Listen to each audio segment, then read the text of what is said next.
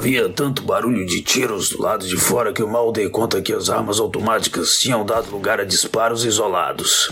Eu encontrei um sniper uma vez, um sujeito do Alabama. Não foi muito depois que a guerra da Coreia acabou.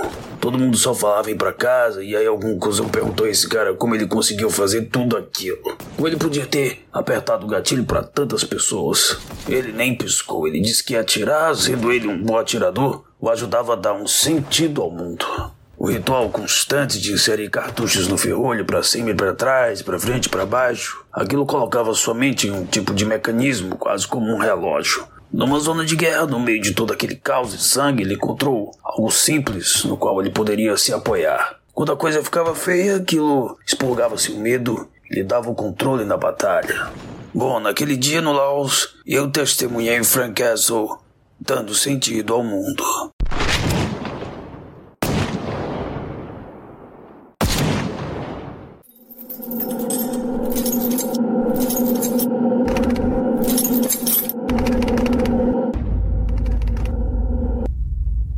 Os Escapistas.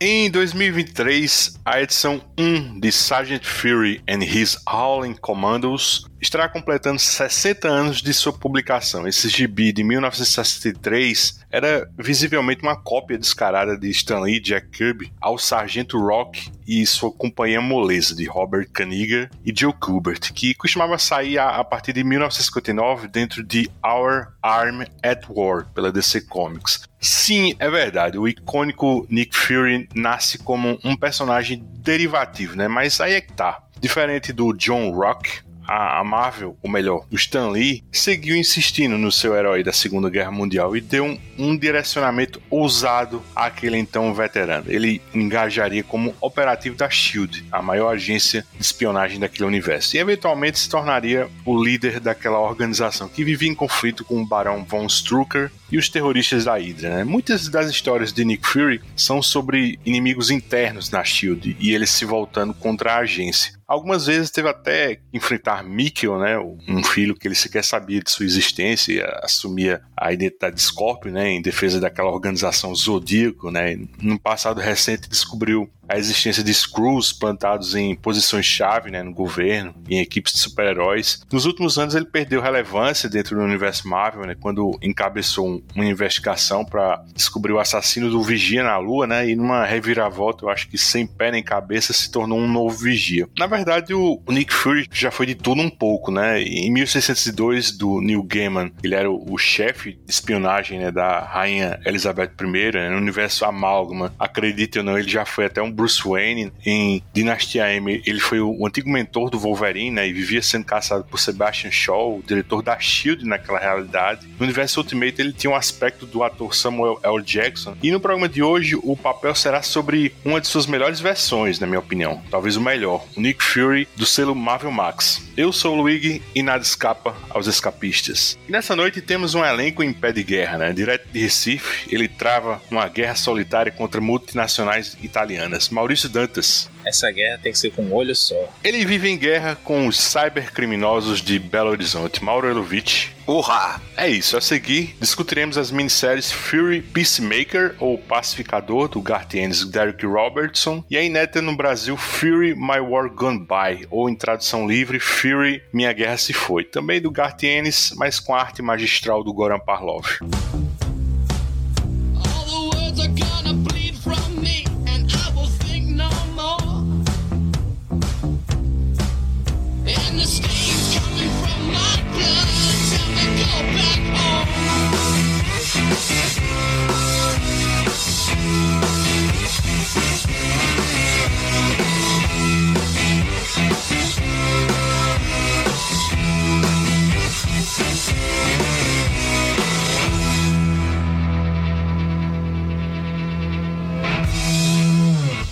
Tunísia, 1943. Uma das coisas que eu gosto nesse Nick Fury do Garth Ennis é que, assim como o justiceiro dele, ele é também um, um, uma criatura alimentada pelo conflito armado, né? Mas se o Frank ele precisa da guerra no sentido prático, né, de apertar o gatilho, de puxar um pino de granada, eu acho que esse Nick Fury ele gosta do quadro completo, né, de sujar as mãos, né? Ele pode ser tanto cortando mato, né, enquanto ele caminha numa missão secreta de assassinato, mas também como um, player assim de, de bastidores, né, que movimenta as engrenagens da guerra. Eu acho que nem tanto numa posição de poder, e sim como um, talvez um influenciador, né, um consultor cuja opinião é sempre respeitada por quem financia e mobiliza politicamente a guerra. Né. Na minissérie em seis edições, o Fury, o Pacificador, só para reforçar o óbvio, não tem nada a ver com o Pacificador da DC, né, embora o próprio Ennis tenha agora inscrito um, especial Black Label do personagem, né, que por sinal o Maurício aqui resenhou recentemente num podcast do Pilha de Gibis, né?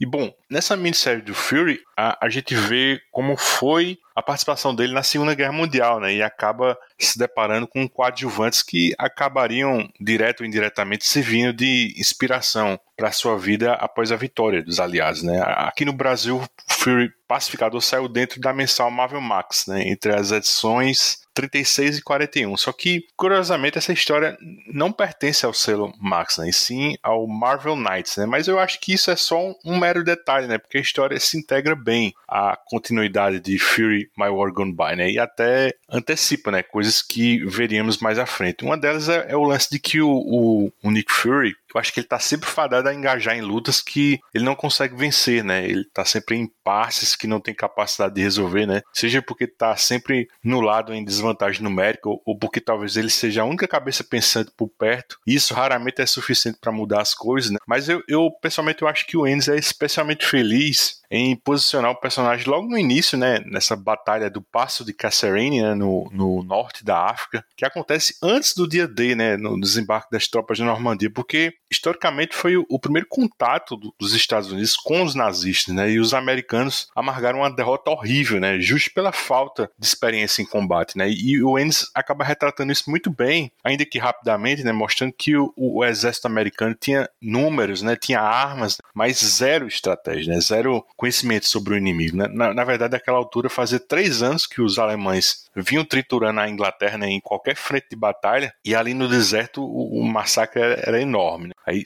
eu andei pesquisando, e segundo os, os historiadores, se devia às táticas com o uso de tanques né, do Marechal Irving Rommel, né, e que o Endes rebatiza no gibi para Marechal Stefan Beckhorn. Né? Eu, eu, volto a essa figura histórica daqui a pouco, mas só para adiantar a conversa, o, o então Sargento Fury vira o único sobrevivente de sua unidade, né? talvez por um capricho desse Marechal, e aí ele acaba ensinando algo a Fury, né, que ele levaria para o resto da vida. Né? Se ele quisesse ser bom naquilo, ele deveria aprender a apreciar o combate, né? Senhores, seus comentários iniciais sobre essa minissérie, acham que ela conversa bem como um, um prelúdio da mini principal que a gente vai discutir daqui a pouco, ou não faz falta? Quer começar, Maurício? Eu acho que é o Nascido para Matar do Fury, né?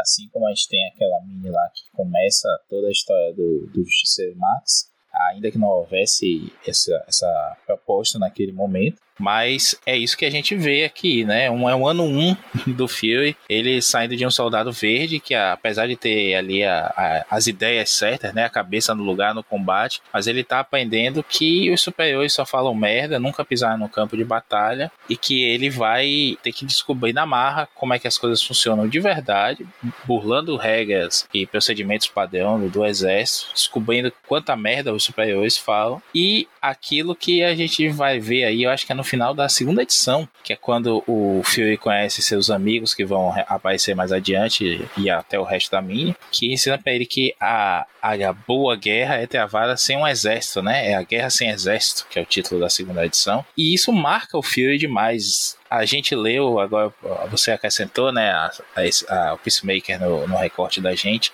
Eu já tinha lido as três edições do Fury Max e é impressionante como você vê que aqui nasceu aquela ideia toda que a gente viu na primeira minissérie Fury Max, né, que a gente pode até comentar de passagem aqui, mas não, não acrescenta nada ao personagem. Eu gosto, mas concordo que não acrescenta a cronologia dele. E a gente vê esse Fury agindo dessa forma, né, de uma guerra sem exército, uma guerra por terra dos puzzles, a gente deixa as grandes batalhas acontecerem saindo no jornal e a gente vai infiltrado com poucos soldados aqui e vai dar um jeito na coisa. Ele faz isso é, ao longo dessa história toda e vai fazer lá na frente também quando ele se mete com o Frank, né, na, na mensal do Justiceiro Max e acaba promovendo, né, apontando a, o canhão do, do Frank Castle na direção dos inimigos dele. Eu gostei bastante desse Peacemaker aí. Ela acrescenta, se você não me falasse que ela não era do, do selo Max, eu ia acreditar que ela estava né, completamente ligada com a minissérie que a gente vai falar mais adiante, né, que é o principal do nosso podcast hoje. E é uma super construção para esse personagem que tá ali. Então você vê que várias ideias que o Ennis formulou aqui, ele desenvolve melhor lá no, no Fury Max. Então ele tem esse negócio do Fury tá sempre envolvido em batalhas em que por incompetência dos superiores, por falta de planejamento, ou às vezes a gente vê até que ele mesmo é cegado pela obsessão dele com a guerra e ele acaba entrando nessas furadas, nessas batalhas que por mais que ele seja preparado, que ele seja um ser da guerra que entende aquilo muito bem, ele acaba pegando situações de derrota, de morte, né?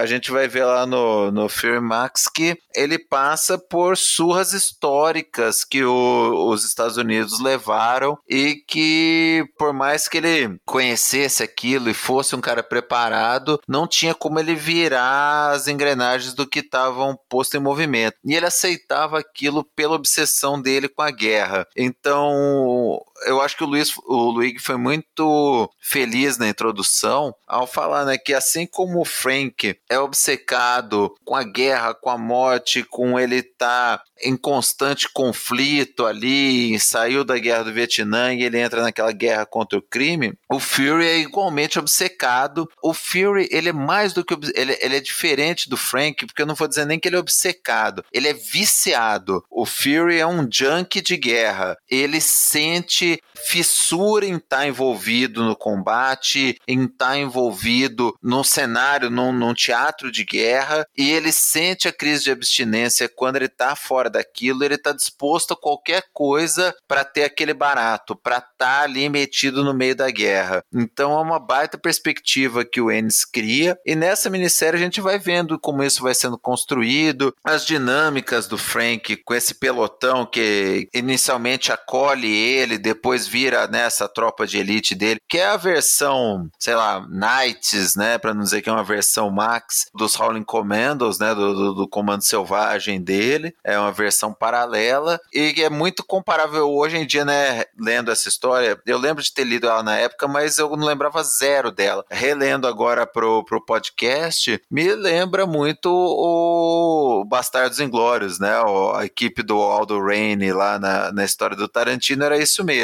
Era um grupo de elite infiltrado ali além da linha inimiga que ficava causando o maior dano possível sem ser oficialmente envolvido nas grandes batalhas, na, nas movimentações dos exércitos. Então é uma baita história muito bem construída e a gente vê várias sementes do que ele vai desenvolver melhor lá para frente. Esse bando que ele topa, né, é, é, na verdade ele escapa, né, dessa batalha do Passo de Caçarina, como eu falei, ele é poupado, né, pelo o Backhorn, né, ele fica perambulando pelo deserto até, ele até ser salvo, né, por essa pequena brigada de ingleses, né, que é, é liderada por esse personagem, é o Tenente Peter Knaston. É, é meio que, como você falou, né, é como se fosse o embrião dos comandos selvagens. Eles fazem essas missões, assim, além das linhas inimigas, né, eles faziam confusão, né, eles que ataque a comboios de suprimentos, né, depósitos de munição, destruição de campos de pouso, né, aí é como o Maurício falou, né, ele chama isso de guerra sem exército, né, e isso é 1943, né, e passa um ano depois disso, né, Nick Fury meio que se torna o, o próprio Knaston, né,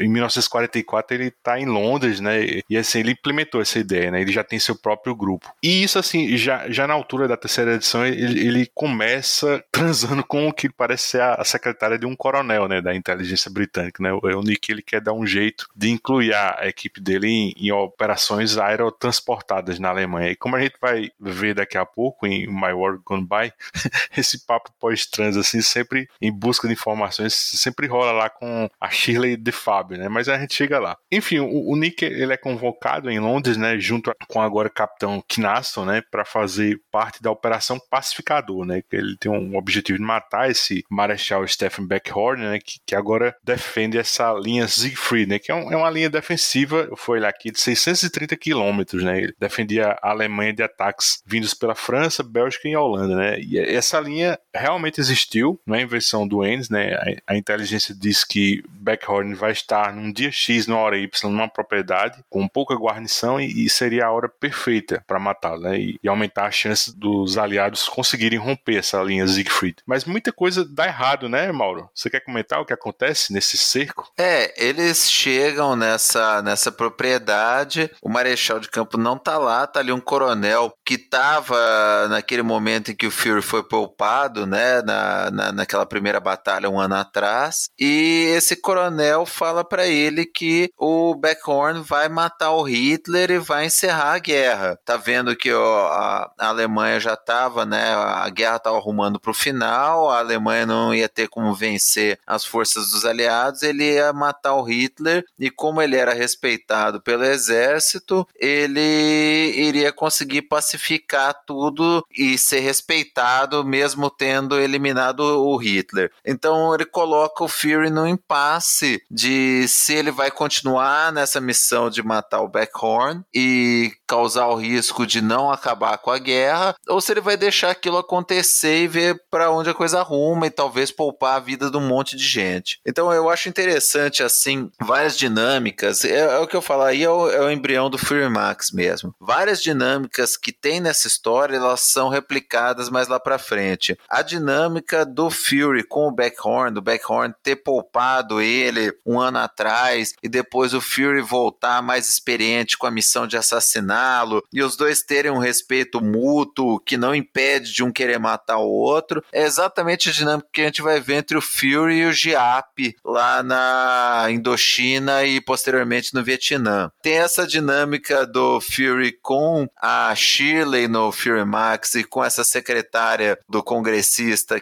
no Peacemaker, que é, também é muito, muito semelhante. Tem aquele ponto que é justamente, eu acho que talvez um dos diálogos mais interessantes, né? Os dois melhores diálogos são um nessa casa do Beckhorn e outra no final da minissérie, em que o Fury e esse capitão inglês estão conversando se eles realmente querem acabar com a guerra, porque eles vivem aquilo, eles gostam daquilo, se eles estão dispostos a tomar uma decisão aí que vai abreviar essa guerra e que vai chegar um meio termo entre as forças, aqui no caso entre as forças alemãs e a dos aliados, mas em outros momentos a gente vai ver lá para frente que, é, especialmente no Vietnã, o Fury e o Castle têm essa chance de tomar uma medida que poderia antecipar o fim da guerra, mas eles não querem porque eles são viciados naquilo. Essa discussão deles, assim, assim a gente quer mesmo parar essa guerra. Depois que você lê o, o filme Max e você percebe o quão ele é viciado, o Mario defendeu perfeitamente aí, né? O Fury é viciado em guerra. Enquanto o, o Frank se tornou um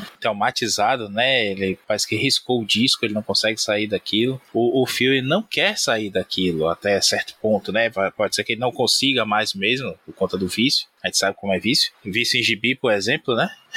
Mas o simples fato dele considerar aquilo, né? Poupar vidas e acabar com um esforço gigante, sabendo o quanto os superiores enganam eles, essa é, é vocês comentaram isso aí por cima também, quanto o, governo americano, o exército americano faz merda por subestimar, por achar que é sempre o mais bem equipado e tudo mais e mandar jovens a morte certa e os terrores todos que a gente vê de guerra aí que o filme veria nos anos seguintes ainda e nas guerras seguintes. Eu acho que essa parte dá uma sacudida em você. Se eu não tivesse lido o, o, o filme Max antes, eu acho que eu, eu xingaria ele todo aí nesse momento. Mas como a gente vai ter uma abordagem maior, né? 12, três edições mais detalhadas sobre isso, em que a gente ouve mais a voz de um filme mais maduro, mais reflexivo sobre tudo isso. Não consegui ver com maus olhos, mas apenas como o, nasce, mais um nascimento de ideia que vai ser explorada lá na frente. E, sei lá, o N já falou muitas vezes o quanto ele gosta do Fury, não emocionalmente, né, mas o quanto ele gosta de usar o Fury para contar as histórias dele. A primeira mini, como eu comentei aqui, não é, não é parte do nosso recorte hoje, mas é, é uma puta crítica também à boiocratização da guerra, a se manter distante do, do, campo de batalha, de enxergar de verdade como é que as coisas estão acontecendo. O Ennis diz que é um dos trabalhos favoritos dele. E ele vai sempre colocar, acho que ninguém escreve guerra como Ennis, eu comentei isso até no pilha lá do, do Pacificador, e, e ele consegue não só levar pra gente a desgraceira toda, como massa velho, como a gente já comentou de outras vezes, e essa crítica, né, é ele faz quase que uma visão 360 da guerra, ele não mostra só uma poder, não mostra só a politicagem, ele acaba mostrando tudo e de uma forma que não vai ficar também professoral, bobão, mas principalmente quando você vê a longo prazo e como ele constrói essas obras, como ele amarra uma coisa na outra, você vê que ele está contando uma, uma grande história e não diversas historiazinhas apenas. Agora, tem uma coisinha bem legal também no final dessa minissérie, que é ele conta também a origem do tapa-olho do Nick Fury, né? Como ele fica lá com o olho esquerdo dele cego, né? Porque no final das contas, tanto o Backhorn quanto o Coronel Von Stiller, né? Que eles estão fazendo hora lá para enrolar o destacamento lá do Fury lá, para que não, não mate nem o Von Stiller nem o Backhorn. E assim, o, Backhorn acaba fugindo, mas esse Von Stiller, ele, quando tava para ser executado pelo Nick, ele saca uma arma no último minuto, né? E o tiro dele pega no olho esquerdo do Nick, né? Eu achei bem legal essa cena. E, embora eu acho que é uma minissérie muito boa, mas é uma coisa que a gente tem que falar, né, Maurício? Que a arte do Derek Robertson, né? Eu vou falar como o Reginaldo sempre costuma dizer, tá com a mão quebrada, né? Não é o mesmo Derek Robertson que a gente viu lá em Bourne, né? O Bourne do Nick Fury, mas sem a arte do Derek Robertson de lá, né, bicho?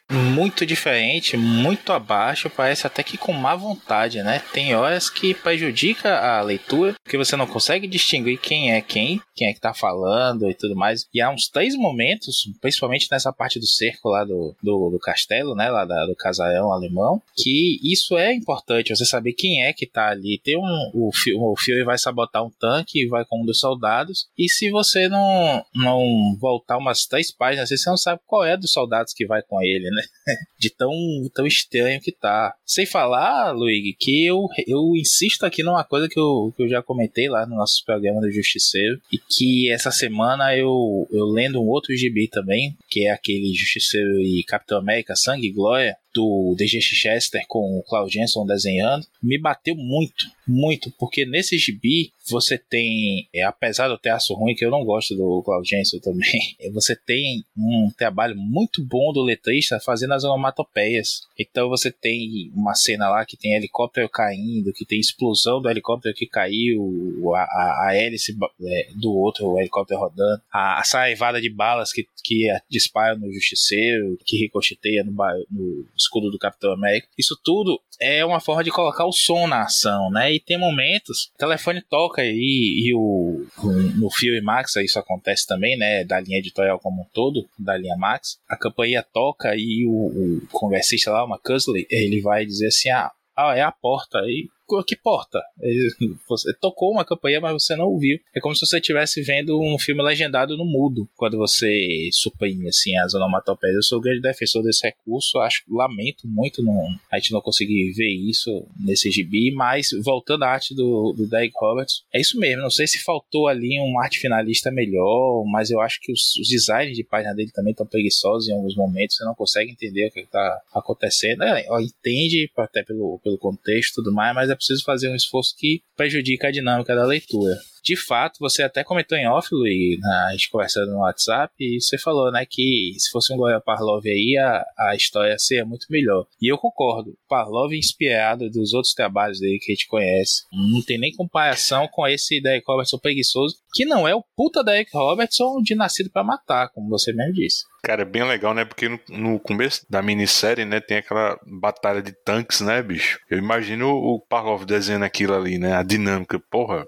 eu acho que ia ser foda, né? E assim, é, é bem legal também, eu falei lá da figura histórica lá por trás desse Backhorn, né, o Rommel, porque ele também foi implicado assim num, num plano para matar o Hitler, né? Só que ele foi descoberto e aí por agradecimento, assim, entre aspas, né, o Hitler poupa a família dele desse Rommel desde que ele cometesse suicídio, né? Aí antes disso, né, o, já o personagem, né, o Von Steel, ele até cita aquele atentado à bomba frustrada, né, que foi retratado naquele filme de 2008, né, com o Tom Cruise, aquele Operação Valkyria, que era dirigido pelo Brian Singer, né? Muito bom filme, assim, por sinal. E, e só um último detalhe, assim, tem um, uma série documental da Netflix muito boa sobre a Segunda Guerra Mundial, é, é a Segunda Guerra Mundial em cores, né? Caminho para a Vitória. Tem um, um, episódio falando dessa ocupação no norte da África, né? Que é um, um negócio bem tricado, né? Porque a, a luta principal ali era para Inglaterra não perder, não perdeu o canal de Suez, né? E, e, ela acabar se vendo desabastecida de petróleo, né? E ali em algum momento eles tiveram até que lutar contra a França, né? Que tinha colônia naquela região e a Alemanha mandava por trás, né? Num governo fantoche, né? É um cenário assim geopolítico bem complexo, né? Interessante de conhecer mais a fundo, né? O Endes inclusive cita isso no gibi, é bem legal, bicho. Essas referências, né? Eu acho que o governo fantoche é o VIT e esse documentário fala disso aí, é bem legal. Esta foi a maior guerra que o mundo já viu. Mudou tudo. As potências europeias estão exaustas. Agora é a vez de vocês e dos soviéticos. Os velhos impérios vão cair aos pedaços. Haverá rebeliões e revoluções, toda sorte de encrencas e conflitos. Caras como nós serão reis. Um brinde ao fim da guerra, Nick, e ao começo de muitas mais.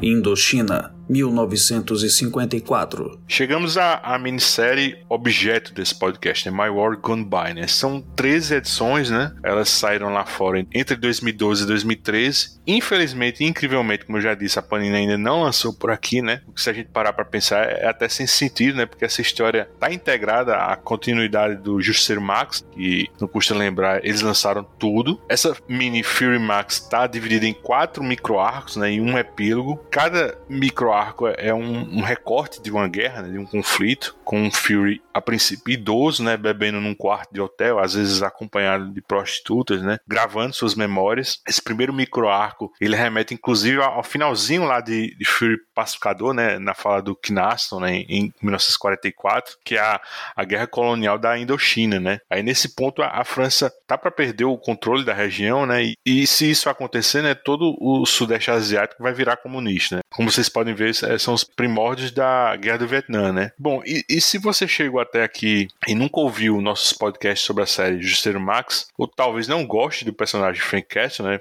Pode acontecer, né? Por que não? Eu recomendo pelo menos a audição do primeiro programa dedicado ao Justiceiro, né? Que é o Pelotão e Born, né? Ou Nascido para Matar, como foi chamado pela Panini, né? Por que eu tô dizendo isso, né? Porque por lá a gente, além de ter dado uma boa pincelada sobre essa relação do Gartientes com histórias de temática guerra, né? O, o, Mauro aqui, inclusive, detalhou bem essa batalha de Dien Bien Phu, né? Que acontece nessas três primeiras edições de Fury Max. É 1954, o Nick tá lá como chefe de estação da CIA, né? Com o George Hartley, né? Um oficial do exército que vai ser um fiel assistente dele no decorrer de todo o gibi. Aí tem mais dois personagens importantíssimos, né? O congressista Pug McCuskey, né? E a secretária dele, né? Que eu falei agora, a Shirley De Fábio. A missão dos quatro é inspecionar o forte Sonchal né, e reportar se os franceses precisam de mais suporte financeiro dos Estados Unidos. Só que o Nick e o Hart ele precisam ir em loco ver como as coisas estão, né? E tá tudo indo de mal a pior, né? A base só não colapsou ainda por causa de um sargento nazista, né? Que tá servindo na legião estrangeira, né? Que é...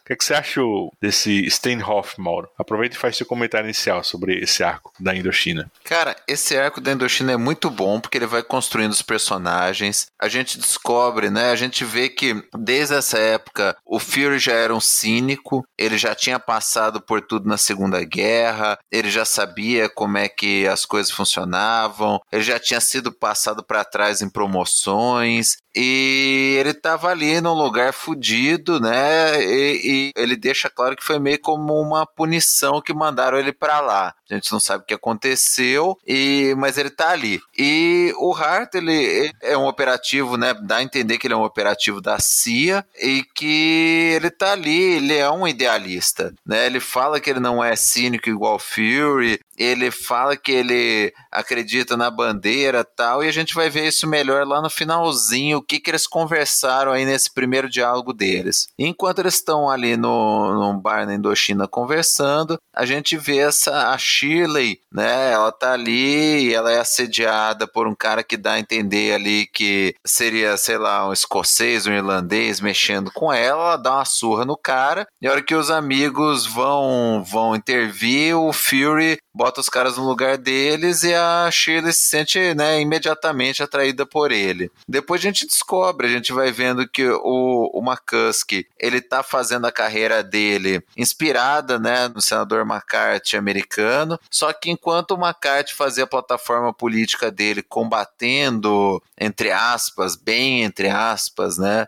o comunismo nos Estados Unidos internamente, o McCuskey resolve se promover externamente, servindo como intermediário. Ele mesmo se coloca como um facilitador das forças contra o comunismo ao redor do mundo. Então ele está ali patrocinando interesses né, da indústria armamentista, interesses políticos americanos em, em apoiar ou não a França para manter a Indochina como colônia e os caras querendo a independência, né, e, e que viria a se tornar o Vietnã. A desculpa para manter a Indochina como colônia era impedir o avanço do comunismo. E o Fury fala isso mais lá para frente. Ele fala: ó, oh, não tem esse negócio de que vai, vai cair a asa inteira porque a Indochina virou comunista. Não tem nada a ver isso, é um país fudido, pobre e que na verdade era o interesse econômico da França França que não queria abrir mão de uma colônia que era rentável para eles. E relendo, né, eu já li umas três, três, quatro vezes esse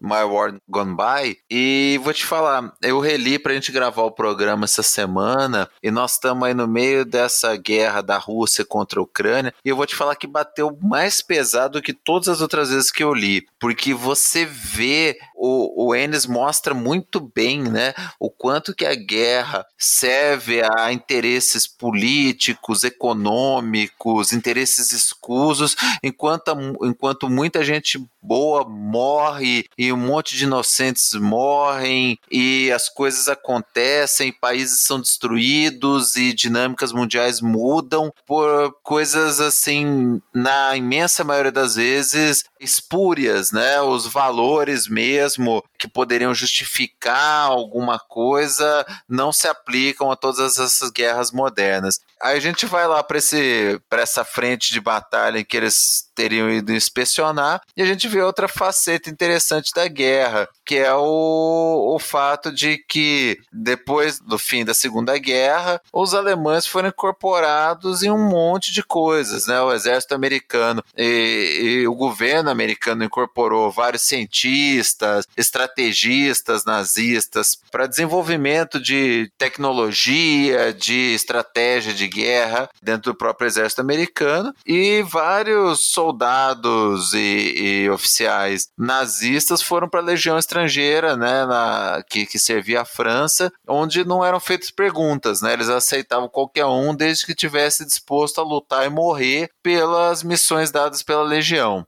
Então, a gente vê que o Fury entende isso. O Fury, nessa época, e é, é o momento mais novo, mais jovem que ele vai aparecer nessa minissérie, ele já é um cara cascudo, ele já já tá preparado para aceitar aquilo. Mas o Hatterley não eu, o George ele, ele fica inconformado de ter aquele nazista que declaradamente tinha matado judeus demais para ser perdoado por qualquer outra coisa e vai lá tentar acertar as as contas com ele e o Fury acaba indo e eles acabam se metendo no meio de uma situação em que eles ficam cercados pelo exército lá de libertação da Indochina naquele momento que eles foram lutar lá contra o nazista e no fim eles acabam se aliando a ele para tentar sobreviver. Então assim, várias dinâmicas, a gente vai construindo os personagens aí. A gente vai vendo que o, o, o McCusk é um cara insidioso, que se faz de inocente, ele mesmo se chama de Pug, né? E ele parece mesmo um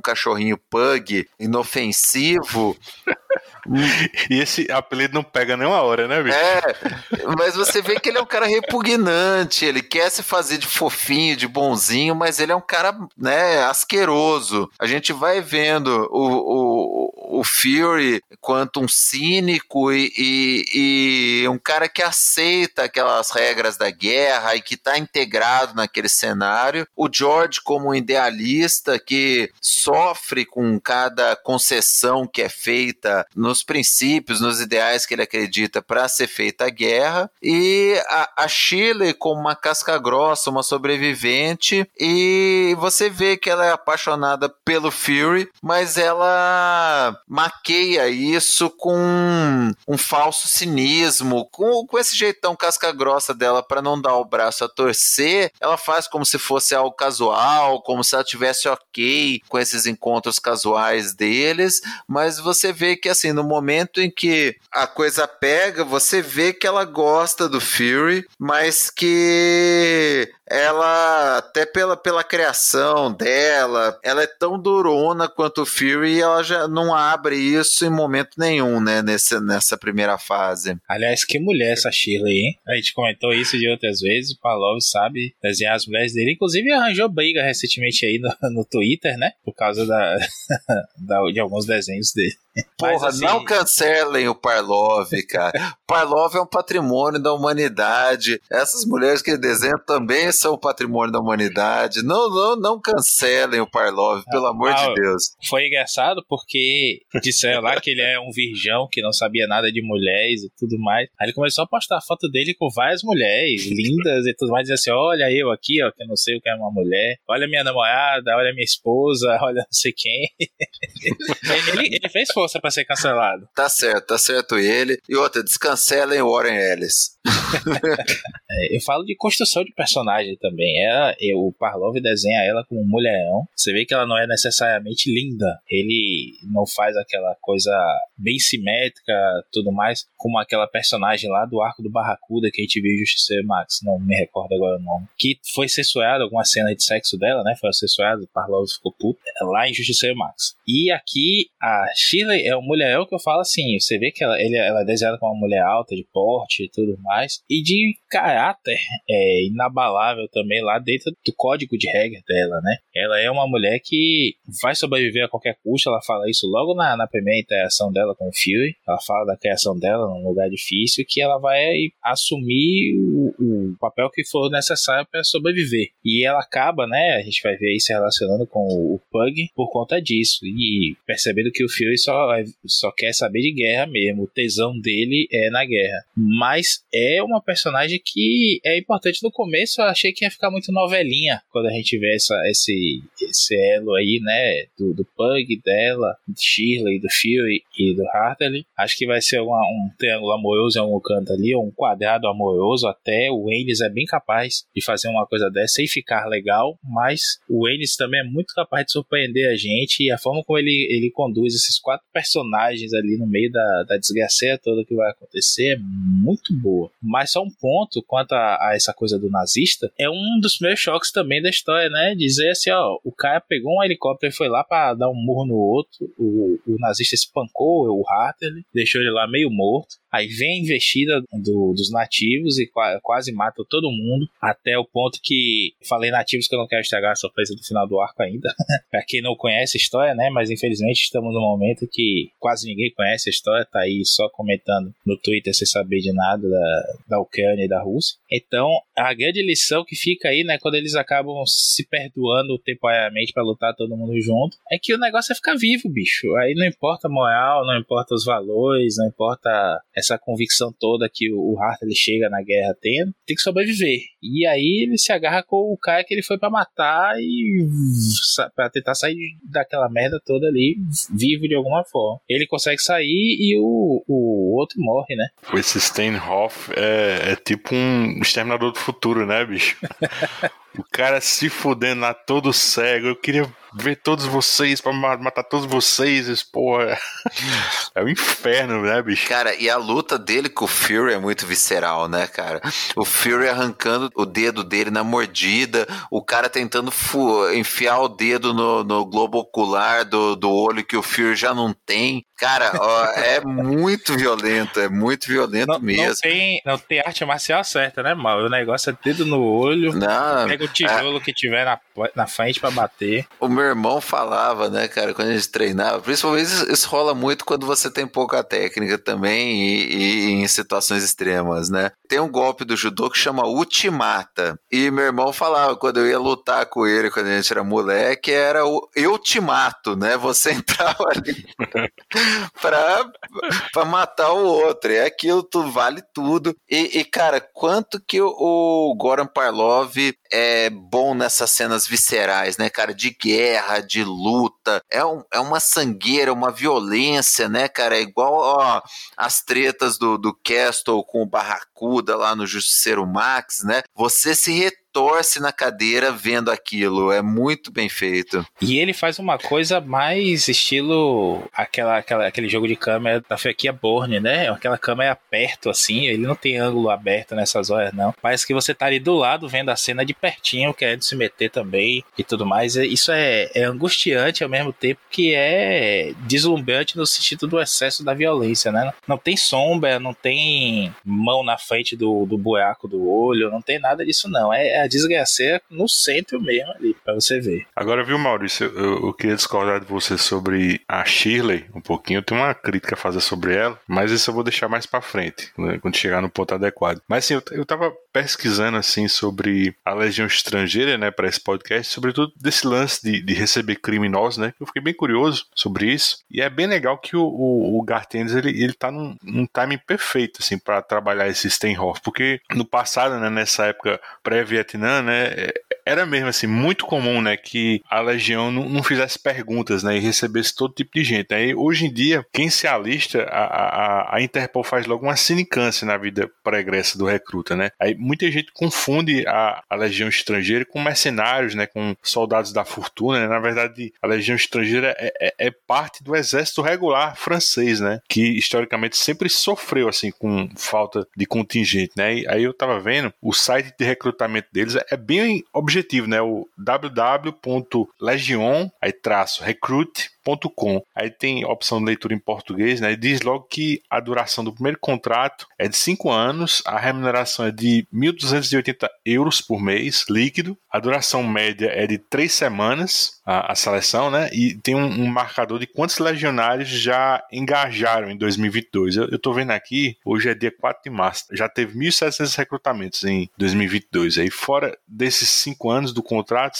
você também tem a opção de seguir a carreira, né? É bem legal, bicho. Tem os regulamentos lá. Quem quiser se alistar, tá lá, tá aí o site. Eu não sei como é hoje, Luigi. Agora eu sei que existia o. Isso eu descobri naquele filme do Van Damme, do Legionário. Clássico da sessão da tarde. Não é, mal? E que é isso é sem perguntas, né? No Questions Asked. E ao final de, de um tempo mínimo lá de, de contrato, você receber a cidadania francesa com a, com a ficha limpa, né? Então é assim, não importa você vê, se você servir a França, você se torna ao final aqui do seu tour, né? Um cidadão francês e tudo mais. E anos depois, assistindo a um seriado do Kamen Rider, tem um personagem que é Metal Yoshida, que é um cara gigante, careca, lutador de luta livre de lá, que faz um, um papel no Kamen Rider Gain, que ele se alista à Legião Francesa porque ele quer sair do Japão para aprender a fazer bolos e ah, é, patisserie, né? Rotisserie na França. Então por isso que ele, ele se torna um guerreiro e acaba virando depois um Kamen Rider também. Mas é uma boa série. Cara, mas era isso mesmo, né? Era essa pegada de não fazemos perguntas. Então eles recebiam tudo que tipo de gente que tinha caído em desgraça, né? Criminoso dos outros países, é, ex-nazista, cara que tinha sido deserdado. Era só gente que não tinha mais nada a perder e ali com uma chance de, de redenção, né? Então é bem interessante. Uma outra curiosidade assim, sobre o GIAP, né? Assim como na mini pacificador, o Gartendes apenas troca o nome da figura histórica, né? E usa como personagem do gibi, né? Na vida real, o nome dele era Von Eugen Giap, né? E, e, na ficção ele vira o Letrong Giap, né?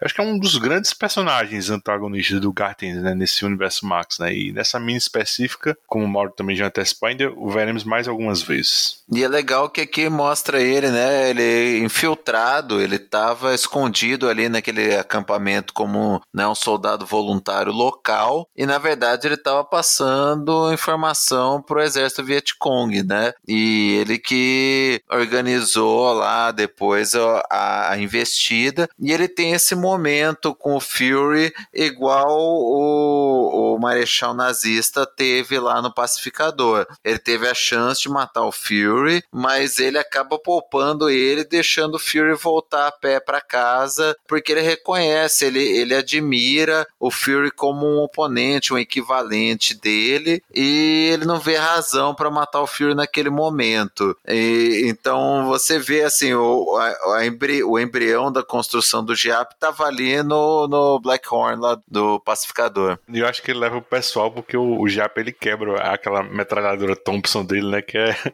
o xodózinho dele da, da Segunda Guerra, né?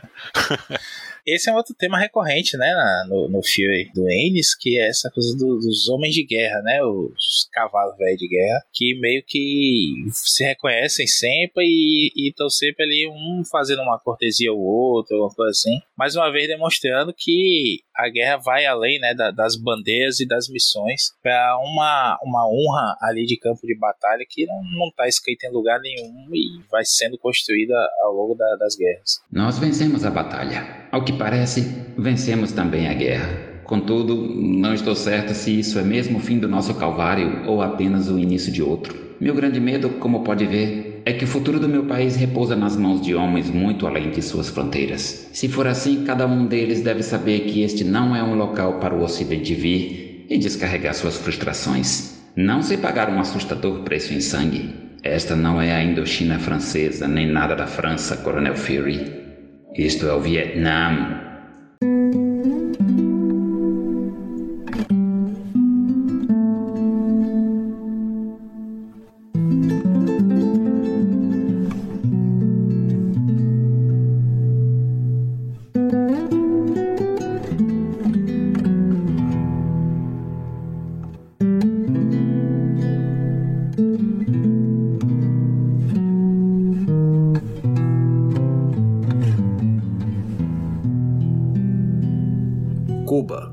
1961. Isso não chega a ficar tão claro assim na Indochina, mas agora o, o próprio Fury idoso ele disse que a, a Guerra Fria estava se tornando um animal diferente, né, com os Estados Unidos e, e, a União Soviética se enfrentando através de prepostos, né, uma vez que essas duas superpotências, caso elas entrassem numa guerra aberta com armamento nuclear, poderia ser extensão mútua, né, ou talvez o mundo inteiro correria o risco de pagar o pato, né. Então, mais sensato dentro de tanta insensatez, vamos dizer assim, era apoiar milícias, né, ou, ou regimes simpatizantes para impedir ou para patrocinar né, a instalação do comunismo. Né? E nesses três próximos arcos, o, o, Fury ele se envolve nesse tipo de contexto. Né? Passaram-se sete anos né, desde a, a Indochina e agora o Fury se via envolvido em outra crise também com o dedo dos militares e da CIA, né, numa, numa missão secreta, no que hoje conhecemos como a invasão na Baía dos Porcos. Maurício, qual era o, o objetivo do Fury, Hatterley e o operador de rádio, né, o Elgin? Existem dois objetivos grandes aí, né? Ah, existe o complô de uma elite, uma oligarquia ali cubana,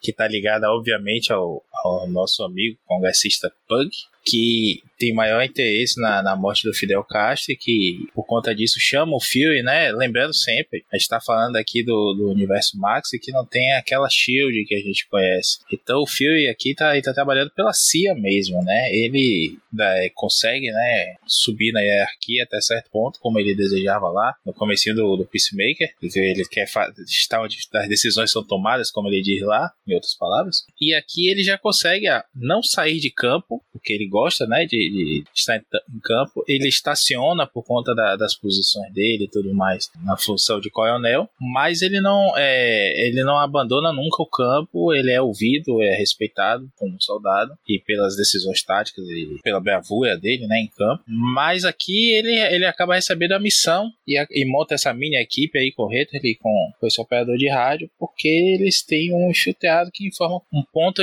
exato onde Fidel vai aparecer. Aqui a gente vê, né, ao longo da história toda a propaganda americana, a forma como constrói um Fidel besta, babaca, que fica quartelado, escondido e tudo mais. E quando eles chegam lá, eles veem que não é nada disso. É um, é um líder adorado pelo seu exército que vai para campo, que, que comanda algumas campanhas e que o povo cubano adora ele, de verdade. Ele não é um conquistador, ele vai ser aqui um, um, líder querido por seu povo.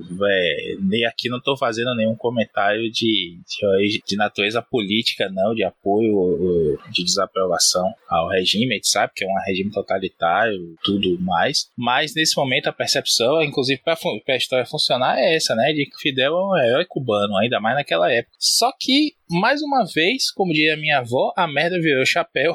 E na hora que eles teriam lá a abertura para poder de sniper lá dar o tiro no Fidel, eles são avistados, acabam sendo capturados pelo governo cubano, né, o exército cubano, e acabam sendo torturados ali por um bom tempo, até quase entregar quem foi que, que deu o tiro e acabou errando o, o Fidel porque eles querem fazer de exemplo, e acabam conseguindo se livrar no finalzinho, no mar já, né? E, e, e esse terceiro meio acaba sendo devorado por tubarões ali, a gente sabe que aquela, a costa de Cuba ali tem uma parte infestada por tubarões, assim como Recife, o, o, maior número de ataques em linha reta do, de tubarões é aqui, né? Em Recife. E eles retornam para casa sem esse cara, né? O Fury acaba matando ele, porque o cara tá sem os braços e sem as pernas. E aí o Fury o, o rato ele fala assim: pelo amor de Deus, vou começar a matar ele, não sei o que. Eu acabei de dizer pra ele que a esposa dele sabia que ele era um bravo, assim. ou ela recebe um pobre coitado desse assim, ou ela recebe uma bandeira dobrada. É melhor que ela receba a bandeira dobrada e,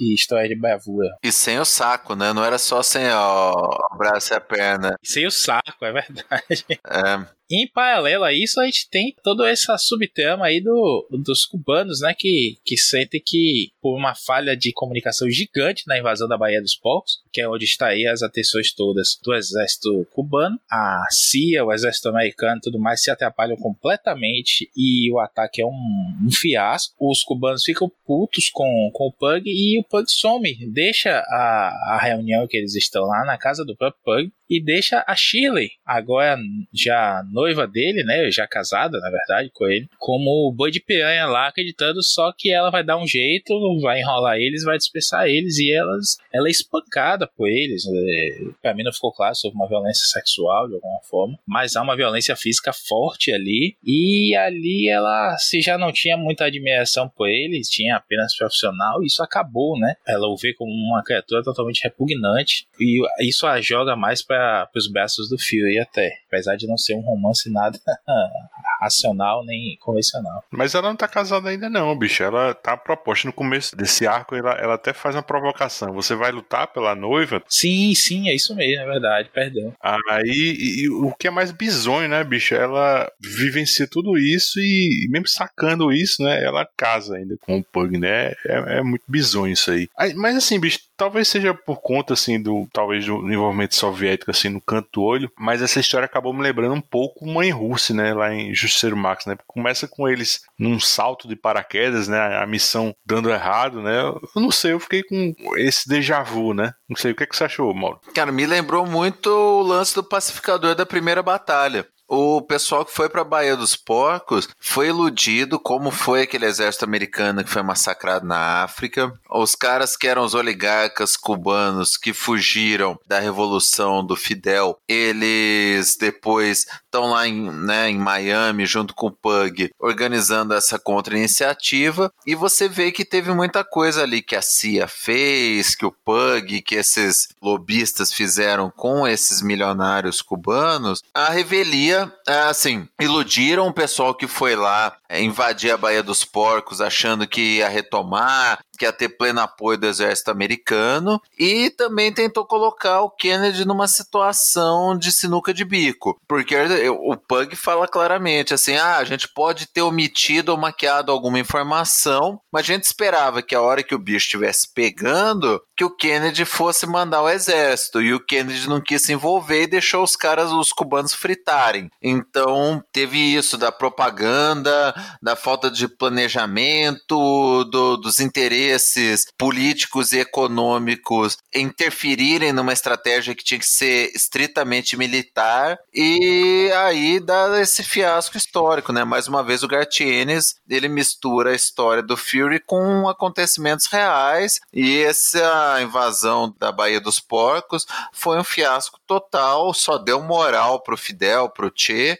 e fez o desacreditar um movimento de, de, de, recuperação ali dos cubanos que tinham sido expulsos pelo regime. Então gera essa situação de insatisfação daqueles caras, eles tentam atacar lá o Pug e eles chegam a pensar, ah, então vamos tirar um negócio dele para ele sentir como é que foi, né, de, de matar ou estuprar a Shirley, mas ela é casca grossa demais, ela pega uma arma e se defende, ela depois ela chega no Pug e ela fala, olha, eu podia ter sido estuprada, né? Então, até que o Maurício falou, ela meio que tira essa dúvida, né? Parece que ela realmente não foi, mas ela apanhou dos caras, e se ela não fosse a casca grossa que ela é, ela teria sido estuprada e quem sabe morta. Então mostra assim o caráter do Pug, mostra toda a estratégia equivocada que aconteceu lá com essa contra-revolução, entre aspas, que a CIA tentou promover lá em Cuba. E assim, mais uma vez, né, a gente mostra o Heatherly como um cara de princípios, que ele estava disposto a confessar aquele que, ati que, ia, que atirou no Fidel e passar pela humilhação e de ser visto como um traidor para poupar o Fury, que tinha salvado a vida dele lá na Indochina, e nem o Fury nem o, o outro lá que acaba morrendo deixam o Heatherly fazer isso. Eles acabam escapando e tem novamente na cena de tortura em que o Parlov é cruel, né, que mostra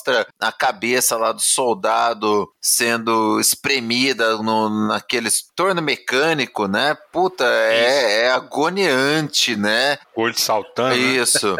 É, gemendo ainda. É, desesperador. Então, muito impactante mesmo. Você sai se sentindo mal e você tem uma dimensão do sofrimento dos caras ali. É interessante que o, o Hatter ele vai nessa missão como o sniper, mas assim, depois com o que acontece com o Elgin, né, ele, ele sofre essas amputações, né, que o, o, tubarão devora, né, e o Nick Fury acaba sacrificando ele, depois ele fica profundamente traumatizado e ele perde o jeito, né, ele acaba participando participando do resto da série, mas de outras formas, né? Como a gente vai ver no, no, próximo arco, ele trabalha como um operador de rádio, porque ele não tem mais esse tipo de coragem, né? Tanto é que o Frank entra como sniper no lugar dele, né? E ele tava com a esposa grávida, né? Acho que era do primeiro ou segundo filho dele. No final das contas, ele, tem, ele faz cinco filhos, né? Mas assim, ele é bem legal, esse é um puta personagem. Todos eles são, né? O Ennis, é. quando ele quer construir personagem, igual ele faz em Preacher, igual ele faz em Justiceiro Max, ele é muito muito bom, né, cara? Tem várias camadas. Você, em momentos, você admira o Fury, em outras você odeia ele pela maneira como ele se relaciona com a Shirley, como ele aceita aquela merda toda para continuar ali na guerra, no, principalmente no próximo no próximo arco lá do Vietnã. Tem momentos que você fica com dó da Shirley, em outros você fala por que, que ela tá se passando por isso. Você vê o Hartley, que ele teoricamente, né, o cara mais unidimensional, mais bonzinho, e no final a gente tem um plot twist interessante com ele. O Ennis, quando dá para assim, para construir, ele é muito bom de relações humanas. E principalmente assim do lado do lado pesado, do lado dark das relações humanas, né? Ele é bem cru, ele tem um olhar bem cruel sobre o ser humano. Eu ia falar isso, mal. Não é só a relação humana, não. As relações desumanas também são muito bem tratadas com, com ele. É só você ver o que ele faz com o Barracuda, né, bicho? Que a gente comentou já nos, nos programas anteriores que sai de um personagem que aparentemente é ridículo para ser um personagem que, que te bota medo e repulsa pela total psicopatia dele. E você vai entendendo como ele chegou a, naquele ponto ali, sem ser em momento nenhum uma história de origem do Barracuda. E a gente vai ver mais adiante aqui ainda, né, nessa minissérie que a gente está falando, outros elementos, né, que vão dar mais uma profundidade, vão dar mais um vislumbre de alguns aspectos do, do personagem, que não é só aquele cara, aquele negro gigante e que mata todo mundo com maior, os maiores requintes de crueldade possíveis. E transa com todo mundo, vivo ou morto, né?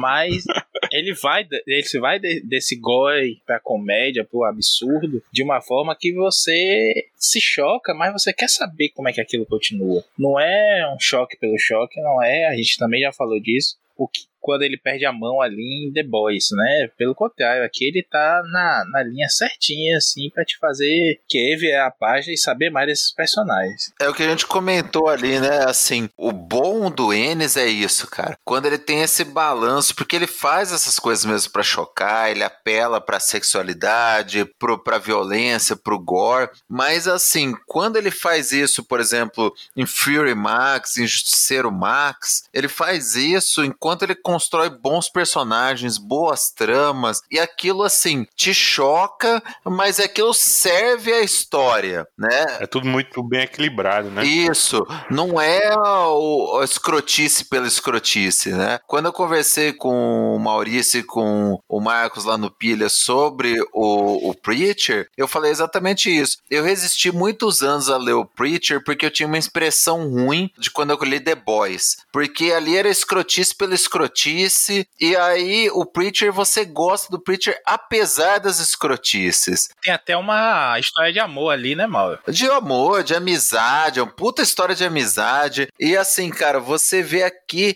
é uma baita história política, é uma baita construção de personagens complexos, personagens que você simpatiza e odeia ao mesmo tempo, e tudo isso misturado com o gore, misturado com o sexo, e de uma maneira eh, funcional, sabe? Sabe? Tudo serve pra trama, pra te envolver, pra te chocar no momento certo. Então é muito bem feito. Aqui é assim o Enes brilhando. Seus Yankees de merda, vocês atiraram em Fidel Castro, então não há nada que faremos com vocês. Não acreditam, né? Acham que vai ser rápido? Digam quem deu o disparo, jogo cada um aos tubarões. Depois o garotão aqui, o próximo é você, caolho.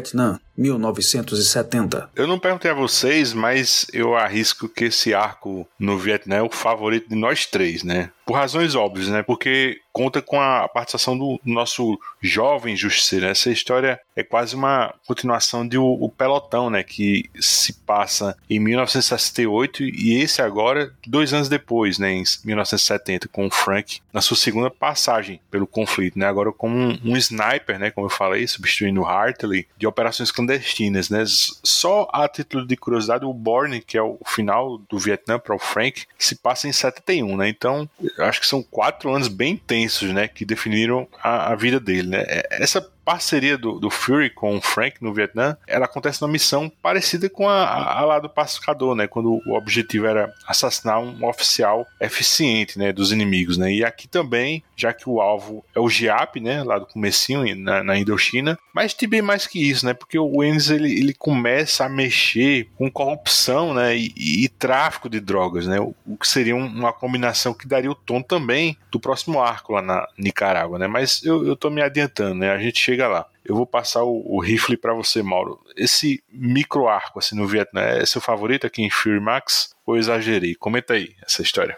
Com certeza meu favorito. Não só por ter o Frank, que é né, um baita de um coadjuvante, assim. É engraçado que o Ennis ele consegue posicionar bem o Frank, né? Você vê o Frank do pelotão de um jeito já mais durão, mas ainda um pouco mais ingênuo. Aqui ele mais cruel, é um cara já calejado nas incursões, mais frio. E você vai pro Born, ele já ali no limite da loucura. Então o Ennis vai construindo ele ele em arcos, às vezes até em, em, em, retrospecto, né, como é o caso do pelotão que ele fez depois de todos esses, mas assim ele consegue manter uma coerência legal do personagem. E, e eu gosto, além disso, pela amarração que eles fazem com o Fury e com o Giap. É um desenvolvimento melhor daquela premissa do pacificador, da admiração, do fato de que o Fury ele vai pro Vietnã para assassinar o Giap, porque alguns caras da da CIA vendem para ele a ideia de que o Giap é um cara estrategista, que ele aumenta a eficácia das tropas Vietcongues e que se ele fosse eliminado, você conseguiria diminuir né, a, a eficiência dessa resistência contra os americanos. O Fury vai lá, ele vai para essa missão com o Frank, é uma missão realmente sniper, é a ideia de que o Fury é um dos poucos que teve contato pessoal com o Giap, que saberia identificá-lo. Só que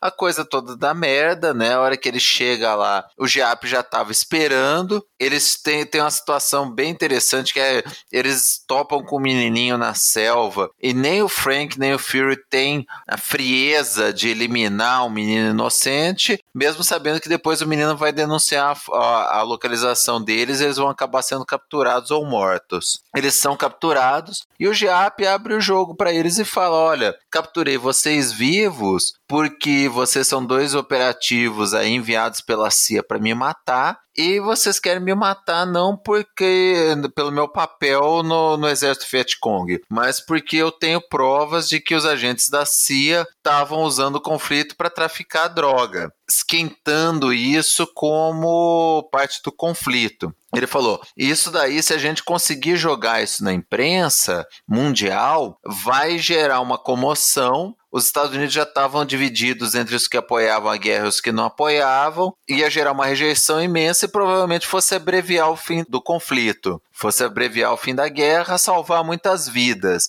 Então você vê que assim a causa do GIAP nesse caso não é ruim, que ele está certo. Assim como supostamente, se o Blackhorn fosse fazer aquilo, né, fosse realmente matar o Hitler, depois lá no, no Pacificador a gente vê que isso não ia acontecer, também abreviaria o conflito. E aí, o Castle pergunta pra ele, você acha que ele, se ele fizer isso, a gente vai abreviar a guerra? Fala, ah, acho, ah, então a gente tem que parar ele.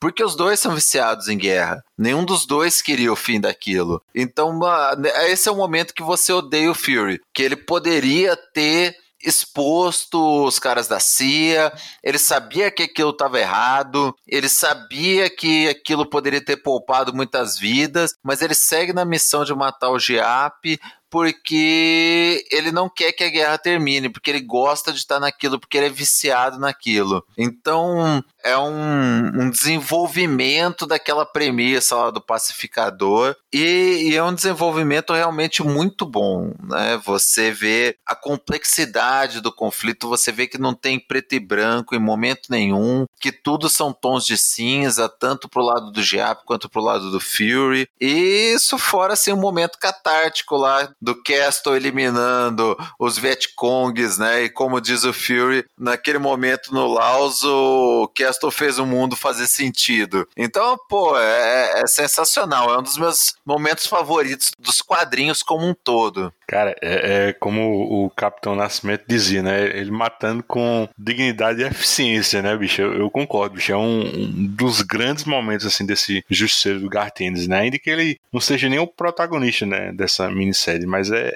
nessa dinâmica do Frank, assim, com o Fury, é um negócio foda demais, né? Eles se entendem, se respeitam, eles falam o mesmo idioma, né? Eles amam a mesma coisa, né? Que é a guerra, né? Inclusive, eu tava, antes da gente entrar no ar, Mauro, eu tava conversando com o Maurício. Por coincidência, eu tava zapeando pelo Twitter e saiu hoje uma notícia no CBR que é aquela nova minissérie do Ennis com Parlov, Get Fury, vai sair esse ano, provavelmente entre outubro e novembro, e vai funcionar como um, um encontro dessa série do Nick Fury, que a gente tá conversando hoje, e, e uma espécie de prelúdio de Boring, né? Nascido para Matar, mostrando como o Frank chegou naquela base de artilharia lá do Vale Foge. Na verdade, essa mini, é, só para lembrar, ela estava prometida desde 2019, mas aí o Goran Parlov teve aquele AVC, né? E, tiveram que adiar, mas agora parece que tá tudo normalizado. Mas só um detalhe, assim, bicho. E, e, o Pug, hein, bicho? Vocês acham que ele, lá no final, ele, ele tava envolvido nesse, nesse lance do ópio e o Nick deixou passar porque ele é, ele é o garçom, assim, com o cardápio, assim, das guerras. Porque ele acaba desarmando logo o Nick, né? Antes que o Nick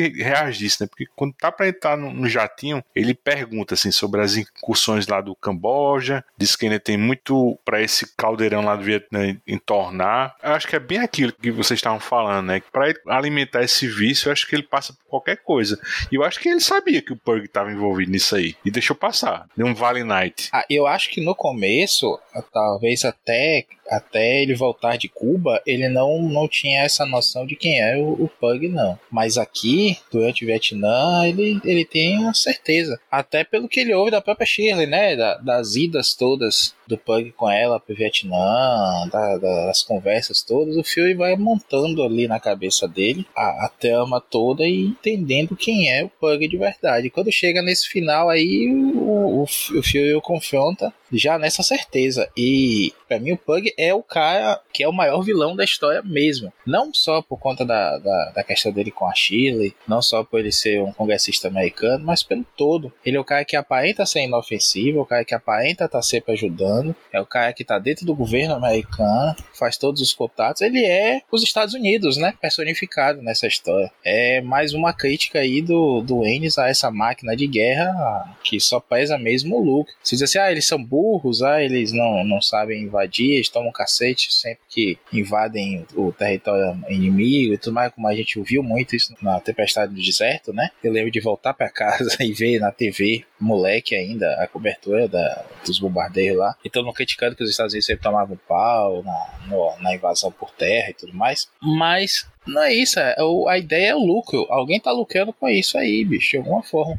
Como a gente tá vendo na Ucrânia agora, como a gente viu no Vietnã, na Indochina, na, na Nicarágua aí também, que vamos comentar a seguir. E eu fecho esse, esse comentário mais adiante pra gente não, não adiantar aqui a história. Mas é quando, para mim, as coisas ficam mais interessantes porque faz uma ligação maior com o que a gente meio que teve acesso mesmo quando era mais moleque. Agora, para mim, assim, eu adoro também, essa é a minha melhor passagem, assim, só do, do funk entrar na história, você já, já se empolga mais, você tem mais uma luz. E quando você volta para refletir sobre os encontros, os diálogos do, do Fury com, com o Frank em Justiceiro Max, você começa a entender melhor, dá uma, uma profundidade maior a essa relação dos dois, como o Mauro falou, né? Como eles se entendem, como eles se respeitam, falam a mesma língua. Principalmente porque a forma como o, o Ennis escreve o Frank é, é absurda, sabe? A, a, presença dele é opressiva no quadro, ele não fala nada. O Fury ressalta isso, que ele não precisa falar nada também, né? Ele não faz pergunta besta, ele não tem comentários idiotas, ele tem um momento só, assim, essa foi a última vez que eu achei que ia sair uma ironia da boca do Faircastle enfim, isso só reforça aquela figura mesmo caladona, uma máquina de matar. O cara,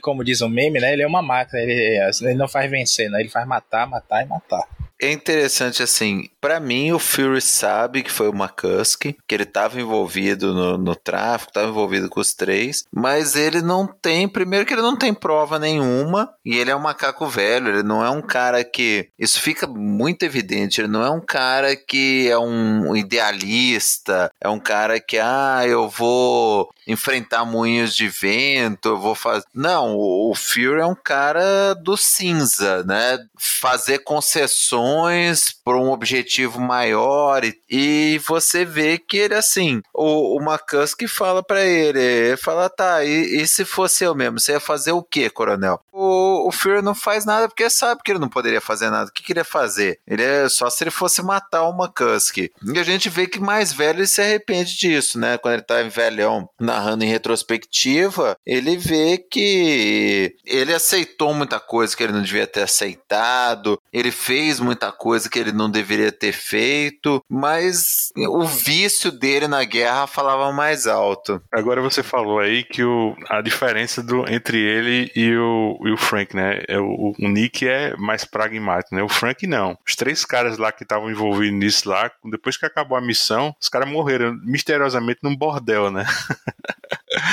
é, fica presumido que foi o Frank, né? É, exatamente, dá pra entender tanto que foi o Frank quanto que foi o Fury, mas o mais provável é que tenha sido o Frank.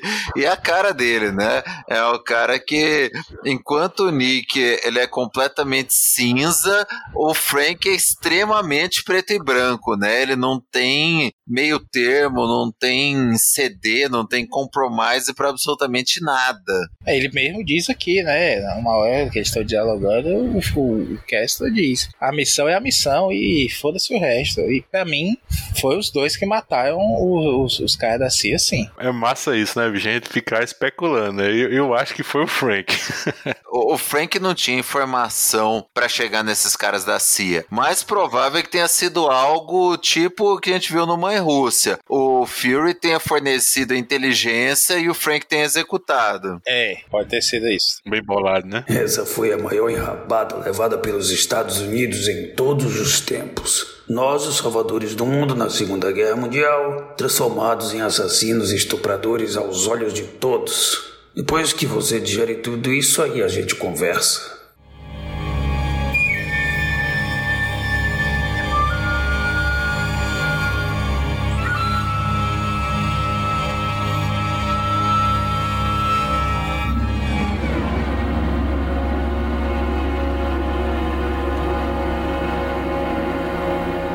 Nicarágua, 1984. Nesse último segmento, os Estados Unidos agora apoiam os contras, né? São milícias armadas que combater um governo da FSLN, né, a Frente Sandinista de Libertação Nacional, que era um partido socialista que assumiu o poder na Nicarágua desde a, a vitória da Revolução Sandinista. Né, era, era um, uma criatura da administração Reagan, né, com um complemento do governo argentino, né, que nessa época vivia numa ditadura militar. A CIA organizava esse apoio militar e financeiro, só que depois de 84, o Congresso americano ele começou a, a restringir esse apoio dos Estados Unidos aos contras, né? A pegadinha é que esse apoio se manteve, né? Secretamente, né? Aí nos próximos dois anos, a pergunta que se fazia é de onde é que eles tiravam os recursos, né? Aí a resposta era que esse dinheiro vinha da, da venda de armas ao Irã e do tráfico de drogas, né, acobertado pela CIA. E nessa história, o Fury e o Hartley vão apurar denúncias de tráfico de drogas numa base militar, né, a 15 quilômetros de Honduras.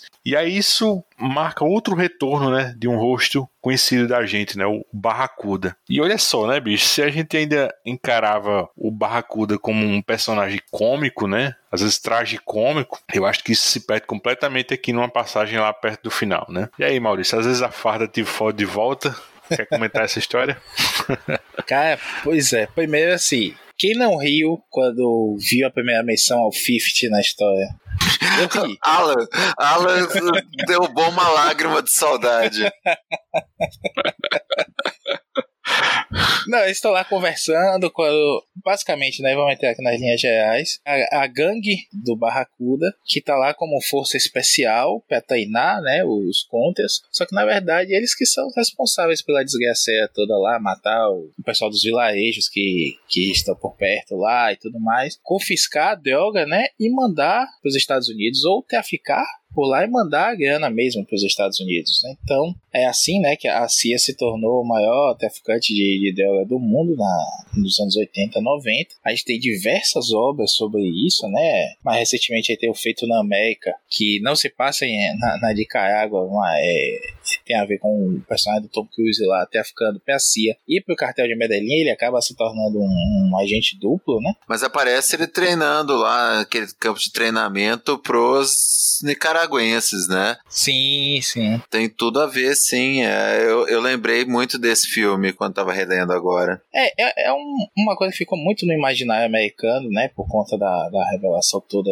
que aconteceu, desse escândalo e tudo mais. A gente tem aí, eu não vou saber nomear agora filmes, mas como eu falei agora há pouco, a gente foi bombardeado por esses filmes quando a gente era moleque, até sem entender a, a conjuntura política da coisa, onde é Honduras, onde é Nicarágua, o que é que os sandinistas queriam, enfim, isso a gente vai aprender depois no colégio. Mas a, essa coisa do tráfico lá, de como os Estados Unidos estavam arraigados em treinar soldados, em custear um lado ou outro em, nas guerras e na, nas disputas por poder na América Central, na América do Sul, isso ficou muito forte. Eu até citei agora há pouco, e vou citar de novo essa minissérie do, também do Justiceiro com Capitão América, que saiu aqui pela última vez em 93, nunca mais foi republicado. Não é uma grande história, mas é uma leitura que eu recomendo bastante, porque é bem amarradinha. E ela trata disso, de do Capitão América indo por um lado na investigação de que a CIA tá, tá custeando está vendendo armas e drogas na América Central, na Venezuela,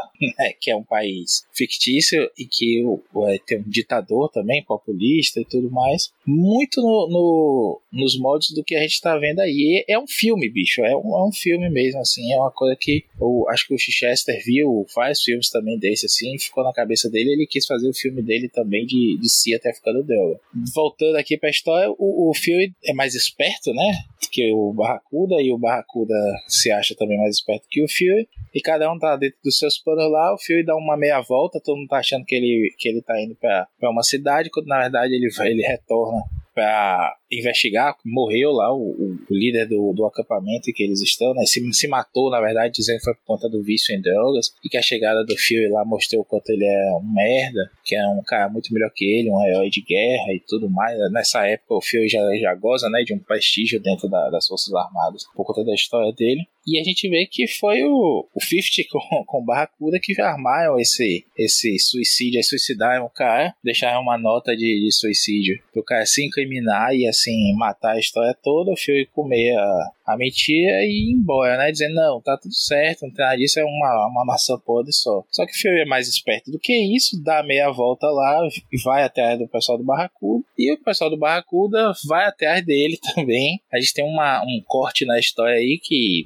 dá-se a merda e a gente pula de uma edição pra outra e já vê a merda toda lá com o Hartley sendo acuado pelo Barracuda, espancado, na verdade, acuado só é pouco. E a gente vê o Fury ter que brigar mesmo aí pra sair vivo dessa história e retornar sendo li libertado, porque o Barracuda é tão, tão escroto, com perdão da palavra, tão inteligente, tão maquiavélico, não é só essa força de, de destruição e de transar com, com tudo que se mexe e até com o que não se mexe, mas o cara é, é terrível também. Ele diz assim: não, deixa ele ir, ele, ele não vai ter para que contar, as fontes, os caminhos estão compartimentalizados aqui, ninguém vai apontar para ninguém e, uh, e, tudo continua. E o Fury sai porque ele sabe que ou, ou é isso ou morrer ali também, né? É hum, mais um nó das guerras que o Fury também não está disposto a, a, desatar, porque ele não, não, não vai contar essa estrutura, ele sabe apenas guerrear. E outra coisa, Luigi, vou falar mais uma vez do, da primeira minissérie do Fury Max, que basicamente o, o Fury tá puto lá com a, o, a Shield, né? Aí é, existe uma Shield, e, e ela tá nos dias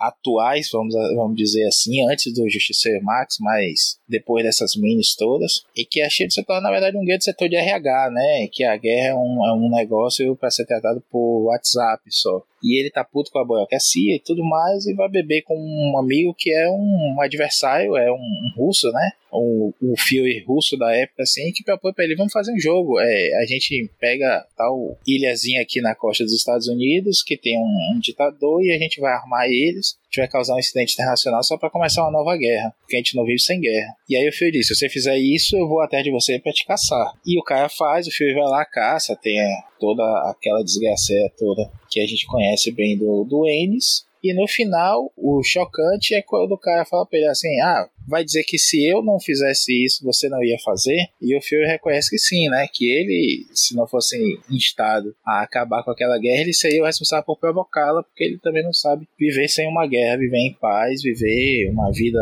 normal. Agora, é, eu lembro que essa minissérie, ela é 2001, né? Eu acho que aqui no Brasil, ela saiu lá no começo da Panini, aquela mensal é Paladinos Marvel. Isso. Né? E é com o próprio Derek Robertson, que tá bem melhor que nessa última minissérie que a gente conversou, né? Do, do Bascador. Ele tá muito bem, ele. Muito, muito, muito, é. Assim, você fala, assim, a gente pensa que é uma, um gibi sério, mas assim, ele, ele já vai mais na, no, no, nível da, da paródia, né? O Garth Ennis zoeiro, né? É, é um The Boys comedido. É, exatamente. É um The Boys comedido. Mas em, embora seja Marvel Max, ele não dialoga, né? Com a série Max que a gente tá conversando hoje, né? Que é dentro desse universo de Justiceiro Max, né? Voltando pra Mini, né? E pra esse lance do, da Nicarágua, é muito interessante a maneira como o Enes mostra, né? Teve a, a Revolução Sandinista, o exército lá, ó, a Frente de Libertação Sandinista, associada ao movimento da, lá da igreja, da própria Igreja Católica, né? Uma das poucas revoluções comunistas associadas à, frente mais progressista da Igreja Católica, derrubou uma ditadura, né, uma manutenção aí da família Somoza no poder da, da Nicarágua por muitos anos. Só que assim, a, o governo dos Estados Unidos estava se lixando para Nicarágua, se lixava que o, a família Somoza fosse cruel, corrupta e mantivesse o povo na miséria, mas quando teve a Revolução Sandinista, eles viram aquilo como uma ameaça comunista e como uma oportunidade de fazer guerra. E não tô aqui passando pano e falando que a Revolução Sandinista foi boa, tal, porque também teve muita crueldade, toda aquele distorção que o poder gera para todos os lados, né? Mas o fato é que a CIA, com recursos escusos, porque o governo americano não quis mais financiar essas contra-revoluções, começou a vender armas para o Irã e fazer apoiar né, o tráfico de drogas como uma fonte de renda para custear esses treinamentos do que eles chamavam como contras, né, os contra-revolucionários. E quem treinava e liderava as missões desses contras eram os boina verdes, que eram os destacamentos dos caras mais cruéis e escrotos que tinham no exército americano. Era o Barracuda e a turminha dele. Então, é, tem aqui toda a ficção, mas isso é muito baseado em fatos. Né? Os, os Boina Verdes eram caras extremamente cruéis e imorais. E os contra-revolucionários promoveram massacres iguais esses que o, o Ennis retrata assim de uma maneira dolorosamente cruel, né? Aquele quadro, né, da vila massacrada, da mulher grávida com o intestino rompido e da criança que o Barracuda pisou em cima, né, do, do feto, é muito cruel é muito, muito horrível e aconteceu de verdade. Os boinas verdes eram extremamente cruéis, eles eram temidos porque eles mandavam esses recados de tortura, de destruição e treinavam os contras. E os contras eram alguma coisa muito arraigada da nossa época, né? Vocês lembram? Tinha videogame contras, você lembra disso? Que era tipo uns soldadinhos tipo Rambo, Sim. que iam atirando no pessoal na floresta. A, até o, os Ramones têm uma música muito famosa, o 53 and Third.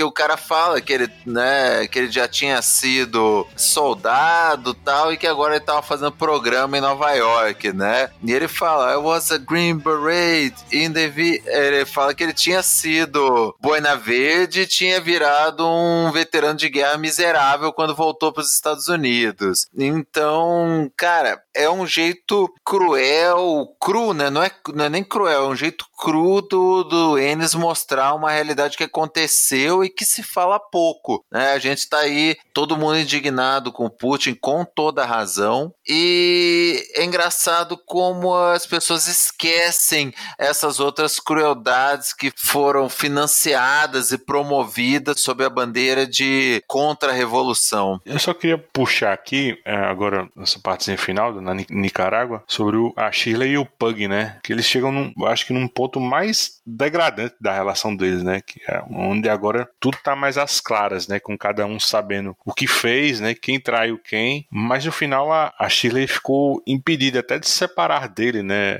Eu acho que é um, é um personagem detestável, mas assim, em contrapartida, ela sempre soube onde estava amarrando o bode dela, né? De verdade, bicho, eu, eu viu, Maurício, você falou lá atrás, mas eu, eu acabo não simpatizando com nenhum dos dois. Ela apostou, né, nessa vida com ele. Eu não falo de, de, de simpatia ou de identificação, Luigi, mas eu falo de uhum. perceber paralelos aí. Eu assino embaixo do que o Mauro acabou de falar. Há uma precisão histórica nos fatos, todos que o fatos históricos, né, que o, o, o Ennis aborda aí, como foram. Ele até tenta explicar dentro do contexto da história como isso aconteceu, bota players ali para desempenhar alguns papéis ou para presenciar de, em primeira mão. Mas a gente vê também, e aí eu remonto a primeira a, uma das primeiras falas dela lá na primeira edição, que ela fala que é uma garota pobre de um lugar, uma cidade pobre, acho que é a Detroit ou é Chicago, que fez o que, que teve que fazer para se segurar na vida, né, para manter a cabeça fora d'água. Então isso não quer dizer necessariamente que a pessoa vai ter uma, uma, uma vida digna, uma história de superação que vai virar um filme e que tem um final feliz, né? Ela não teve, ela teve uma vida infeliz, desgraçada. Até certo ponto ela, ela goza do glamour disso. O próprio Pug fala, né? Você não vai querer abrir mão da, dos tratamentos estéticos, das viagens, das compras e tudo mais. Você não deve ter economizado nada pelo seu padrão de vida, do que você ganhou quando você recebia salário como minha secretária, então você não você tá presa nisso agora. Eu acredito que não, não seja uma questão de, de defesa, não, não. Não defendo, não. Reconheço, como eu falei, as qualidades dela, mas ela tá ali entre a Cruz e a, e a Caldeinha, né? Um cara que é apaixonado pela guerra, um outro que é apaixonado pelo poder, e ninguém gostava dela de verdade ali, nem ela tava gostando dela mesmo, senão ela ia juntar a ganinha dela e se mandar dali. Mas é, eu falo que é uma, é uma puta personagem, sim. Não, é verdade. Não, ela não deixa de ser uma puta personagem por causa disso, não. Assim, exatamente, ela é complexa, né? Isso, exatamente. Chegou no ponto. A relação deles é complexa dos três, né? É complexa e doentia. Você vê, assim, toda essa complexidade que a Shirley, ela o tempo todo ela tinha esperança que uma hora o Fury ia resgatá-la, que uma hora o Fury ia sair da guerra e escolher ela, e, e ela se iludia com aquilo, e ao mesmo tempo em que ela gostava de estar envolvida naquele meio, e ela meio que aceitava o Pug, mas ela fala assim, né? No começo ela não é, não tinha repugnância por ele. Foi depois que ela casou, que ela foi pra lua de mel, que ela conheceu quem ele era, que ela pegou esse asco. Mas ela estava tão envolvida naquele ciclo vicioso dos três que eles três eles desenvolvem uma relação doentia como só o N sabe escrever. Porque ele mora, eu acho genial assim uma fala da discussão do Pug com a com a Shirley, porque lá no primeiro arco Pug fala, né, criticando o Fury para Sheila, ele fala: "Ah, ele é um cara indomável, é um cara que podia ter tido muito mais na vida se ele não fosse tão afrontoso, se ele não falasse o que pensa, se ele não fosse tão casca grossa do jeito que ele é". O Pug fala: "Como ele nunca foi domado, por isso que ele não não evolui". E a, e a Shirley fala: Ah, eu, eu entendo porque eu sei como ele é, eu vejo é, alguém como ele toda vez que eu me olho no espelho. Eu também nunca vou ser domada. E aí chega nesse ponto final da, lavação de roupa suja, a hora que o Pug, velhão, traz uma prostituta para morar dentro de casa, meio que para humilhar a Shirley. E aí ele fala para ela: "Olha, anos atrás, você me disse que você via o Fury quando você olhava no espelho e que vocês dois jamais seriam domados. Hoje você tá aqui, você não vai embora porque você não tem para onde ir, você tá amarrada comigo e o Fury vai para toda a guerra que eu mando ele ir. E onde é que vocês estão? Eu domei vocês dois. Cara, é uma relação doentia entre os três.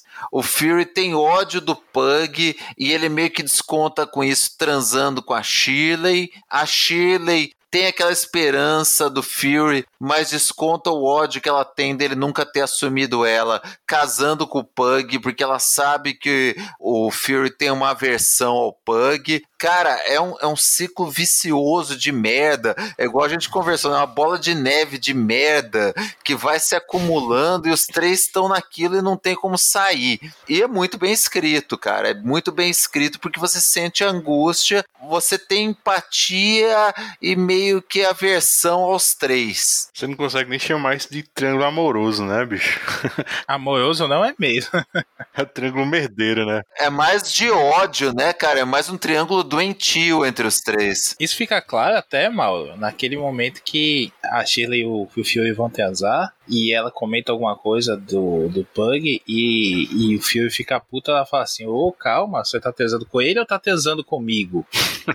Ali já dá um nó da porra na, na relação toda, né? Não, exatamente. E a hora que tem essa lavação de, de roupa suja e que o Pug joga isso na cara dela, cara, você, você enxerga o quadro como um todo e você vê que os três são muito doentes de estarem enfiados nesse negócio. E, e, infelizmente, né, cara, gente que vai conhecendo, né, vai ficando cascudo depois de velho, você vê o tanto de gente que está envolvido em, em, em relações complexas, para a gente falar um, um, eufemismo, né? Desse jeito. E o Enes não alivia, né, cara? Ele mostra aquilo na realidade nua e crua, né, cara? No, no quanto que o ser humano consegue ser detestável às vezes. É, isso reforça para mim essa interpretação de que o Pug é o, o, não só os Estados Unidos, como eu falei, né? Mas é uma máquina ali, um establishment que diz como guerrear quem vai guerrear toma as pessoas, né? E molda essas vidas ao bel prazer dele e faz o que quer com ela. Essa cena da, da prostituta dormindo lá, primeiro, é até o momento que eu comentei lá no começo que não tem uma onomatopeia, né? Que ele fala assim: ah, é a campainha, tá tocando, ela vai atender e é a prostituta que tá indo dormir lá com eles, né? Quer dizer, tá dormindo com o Pug até o momento que a Shirley surta e faz o que faz. Mas aí que você vê como esse cara tá marionetando todo mundo ali, se passando como indefeso, como a gente acredita no começo, como o Fury acredita por pelo menos metade da série, e que na verdade é o, é o vilão de todos ali. O, o Fury odiou o vilão certo o momento, o, a série toda, sem perceber isso, né? na verdade. Vamos agora para 13 terceira edição, que é assim que ela é totalmente no presente, né? Ela começa com o Fury indo ao funeral do Hatterley, né, que morre de câncer. A gente descobre que fora das missões o, o Fury jamais esteve presente na vida pessoal dele, né, do Hatterley. Rola um plot twist nesse final porque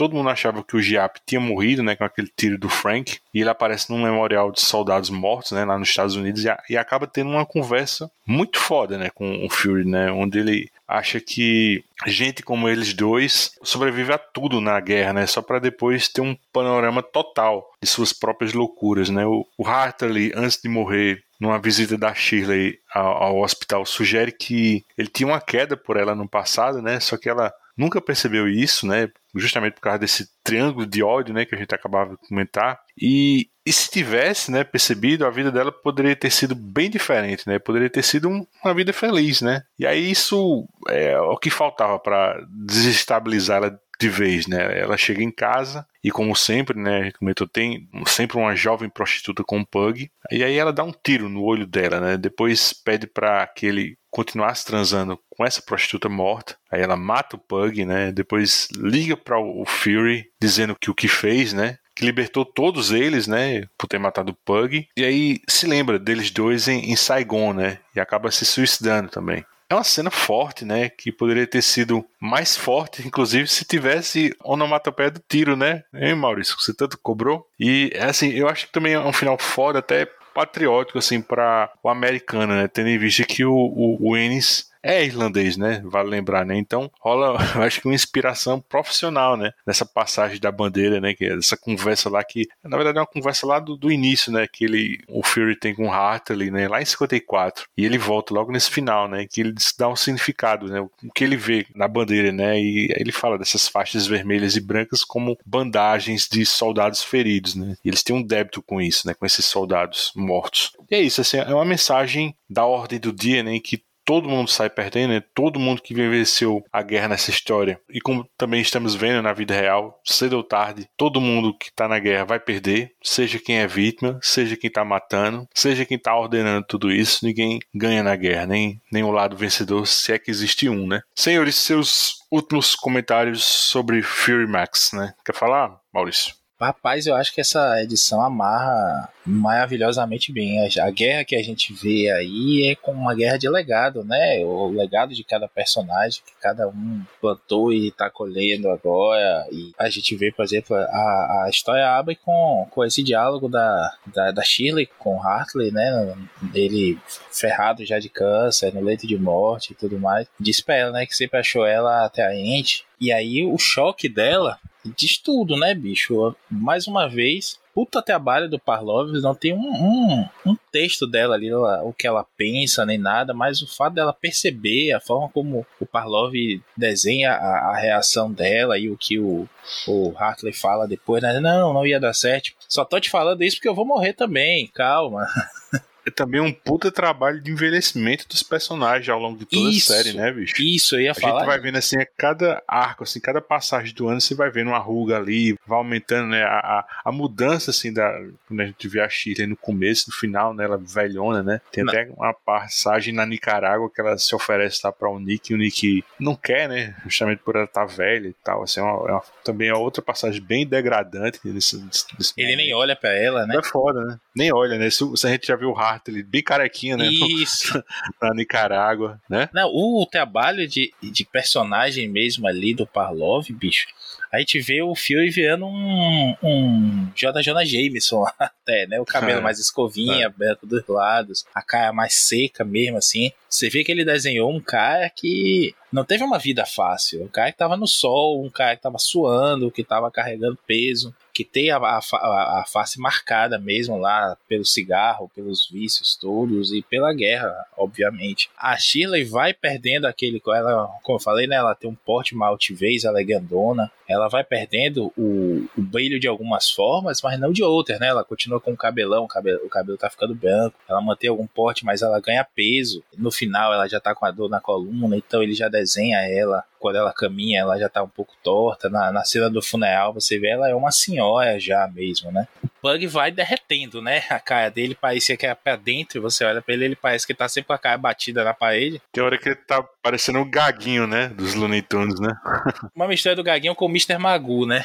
Mas é triste, né? Porque o, o, envelhecimento da gente é uma coisa triste, a gente pode doer a pílula aí com melhor idade, com o que quer que seja, mas a gente tá vendo as pessoas indo embora Yeah. Quando elas estão envelhecendo num estágio mais avançado, numa velocidade maior. E isso fica claro em todo o tom dessa última edição aqui. É uma história de despedida mesmo em vários aspectos, de despedida da gente, dos personagens, do Aines dessa história, dos personagens entre si. E prova aquela máxima também do, da fala aí de um jogo, eu acho que é daquela franquia Metal Gear, não sou entendido de jogos, então me corrijam aí se eu estiver errado. Fala que é, a guerra nunca muda, né? A gente envelhece e vai passar o bastão mas a guerra ela não é uma coisa que mude, pode mudar a gente, mas ela em si vai continuar eterna. Como até um, é um dos títulos da, das histórias, né, que a guerra estava lá antes de tudo, uma coisa dessa, assim. Não me recordo agora exatamente como é a tradução. Essa última edição ela é cruel, né? O Enes não alivia para ninguém. Todos os personagens, todos que ele mostra que sobreviveram até esse ponto, tem um final trágico e o Enes esfrega isso na nossa cara, né? Você vê o Hartley, que era o bastião moral ali da história, né? você vê que no fundo ele sempre teve uma queda pela Shirley. Ele gostaria, ele teve filhos, tal, mas até no leito de morte ele ainda fala, né, do roads not taken, né, dos caminhos que a gente não pegou, mas ele ainda teria vontade, ele ainda fica com aquele ressentimento de que ele gostaria de ter, ter se arriscado e ter ficado com ela. Ela percebe né? Nesse momento ela percebe o quanto que ela teve envolvida nesse ciclo doentio e que ela podia ter arrumado um cara normal, que ela podia ter saído de, dessa doença e tido um, um, relacionamento mais saudável e ela abriu mão, ela desperdiçou a vida dela inteira nesse nesse movimento terrível que só trouxe sofrimento para ela. Você vê o Fury, cara, o, o, diálogo do Fury com o Giap é muito bom, é muito bom. Os dois conversando no memorial.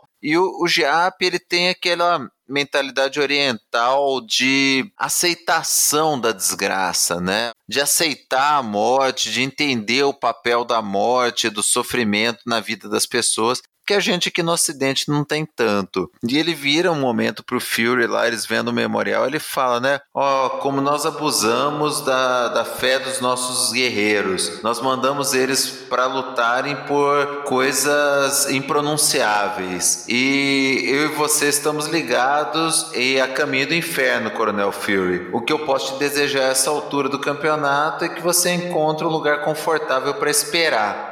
Então, é aquilo, os dois fizeram coisas inomináveis durante a guerra, muita gente inocente morreu pela mão dos dois, e o, o, o Giap ele tinha aquela aceitação do inferno que ele estava fadado. Ele surpreende o Fury com essa serenidade diante da desgraça. A Shirley ela é abalada realmente pela perspectiva de que ela jogou a vida inteira dela no lixo nessa doença que ela se meteu com o Fury e com o Pug. Ela vai, ela mata o Pug, a cena da, da morte do Pug, do suicídio dela é muito chocante, é muito incômoda. E ela liga pro Fury, né? E ela fala uma coisa que é real, que quando ele foi capturado, ela soprou um beijo no vento, né, se despedindo dele, e que agora tudo que ela tinha, um beijo no vento, né? O nada. Ela ficou todos esses anos se agarrando no nada, numa esperança vazia. E o Fury com a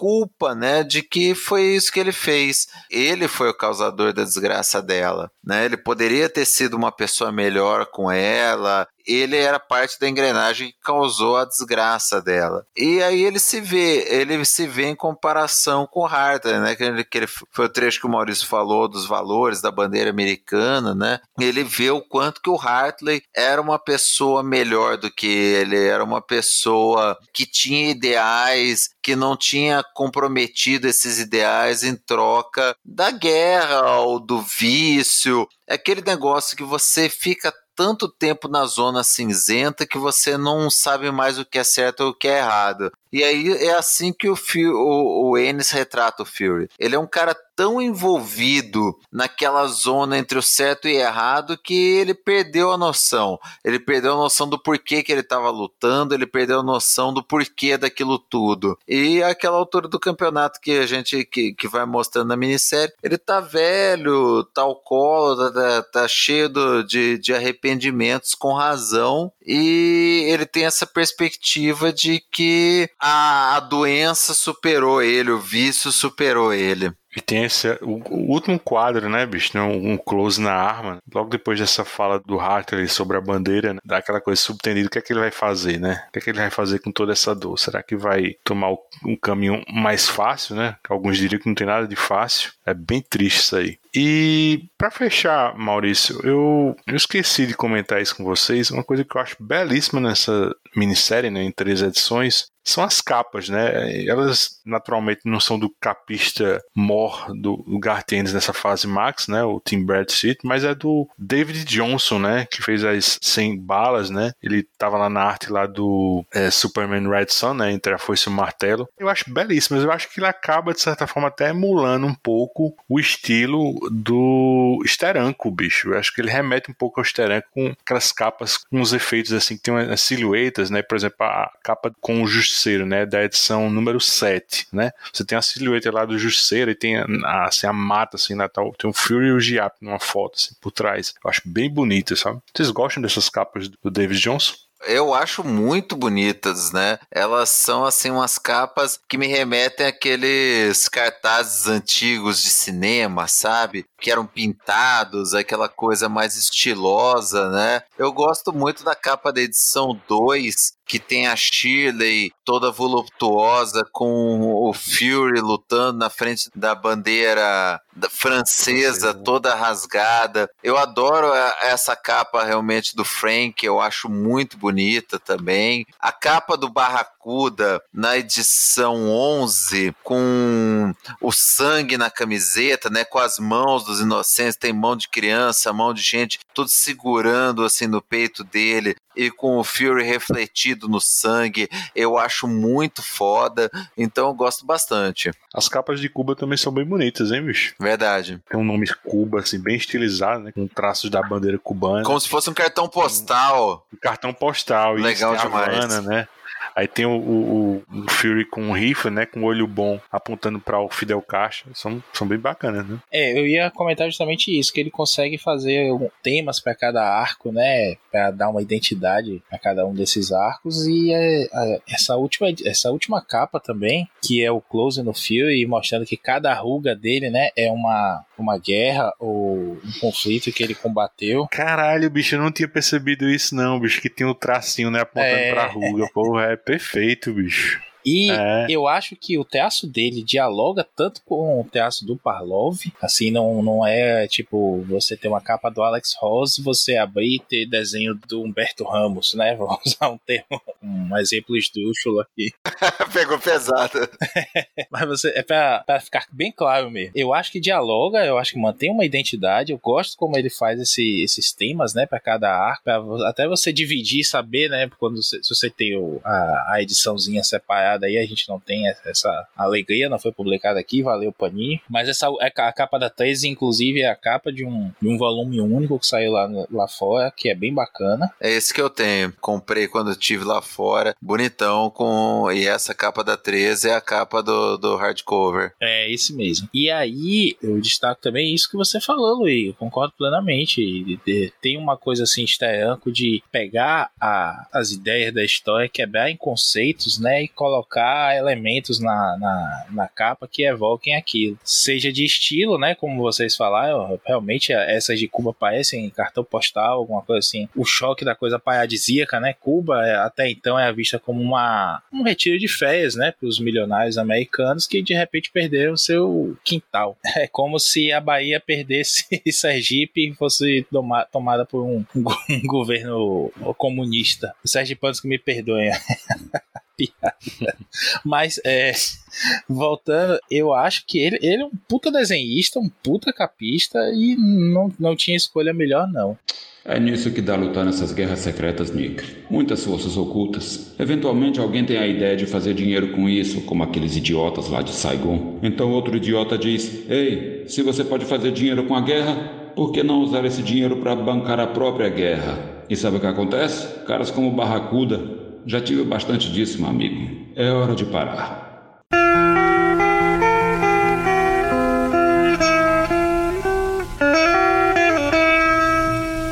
Então é isso. Nós vamos ficando por aqui. Os escapistas estão no Spotify, iTunes, Google Podcasts, Deezer, Amazon Music ou no seu agregador favorito. Se você quiser registrar sua opinião sobre qualquer podcast da família Escapistas, é só dar seu pitaco no Twitter, escapistas, ou no Instagram, escapistaspodcast. Se você gostou do que ouviu, assina o nosso feed, deixa teu comentário no iTunes, dá uma estrelinha pra gente. Isso ajuda o podcast a ter mais visibilidade na podosfera. Quer ajudar os escapistas de manter esse trabalho, compre teu gibi, livro, Blu-ray ou qualquer coisa através de nossos links e banner no site. Eu gostaria de agradecer a esses guerrilheiros gibizeiros. Valeu, Mauro. Até a próxima guerra. Maurício. Valeu, só quero usar minha última bala aqui para xingar o editor, Nick Lowe, que todo mundo sabe que eu odeio, que ao invés de colocar um, um pós-fácil do, do Gartienes, botou um pós-fácil dele mesmo. Ninguém quer ouvir ele, a gente quer ouvir o Gartienes, né? Um abração, pessoal, e até o próximo Os Escapistas. I could not foresee this thing happening to.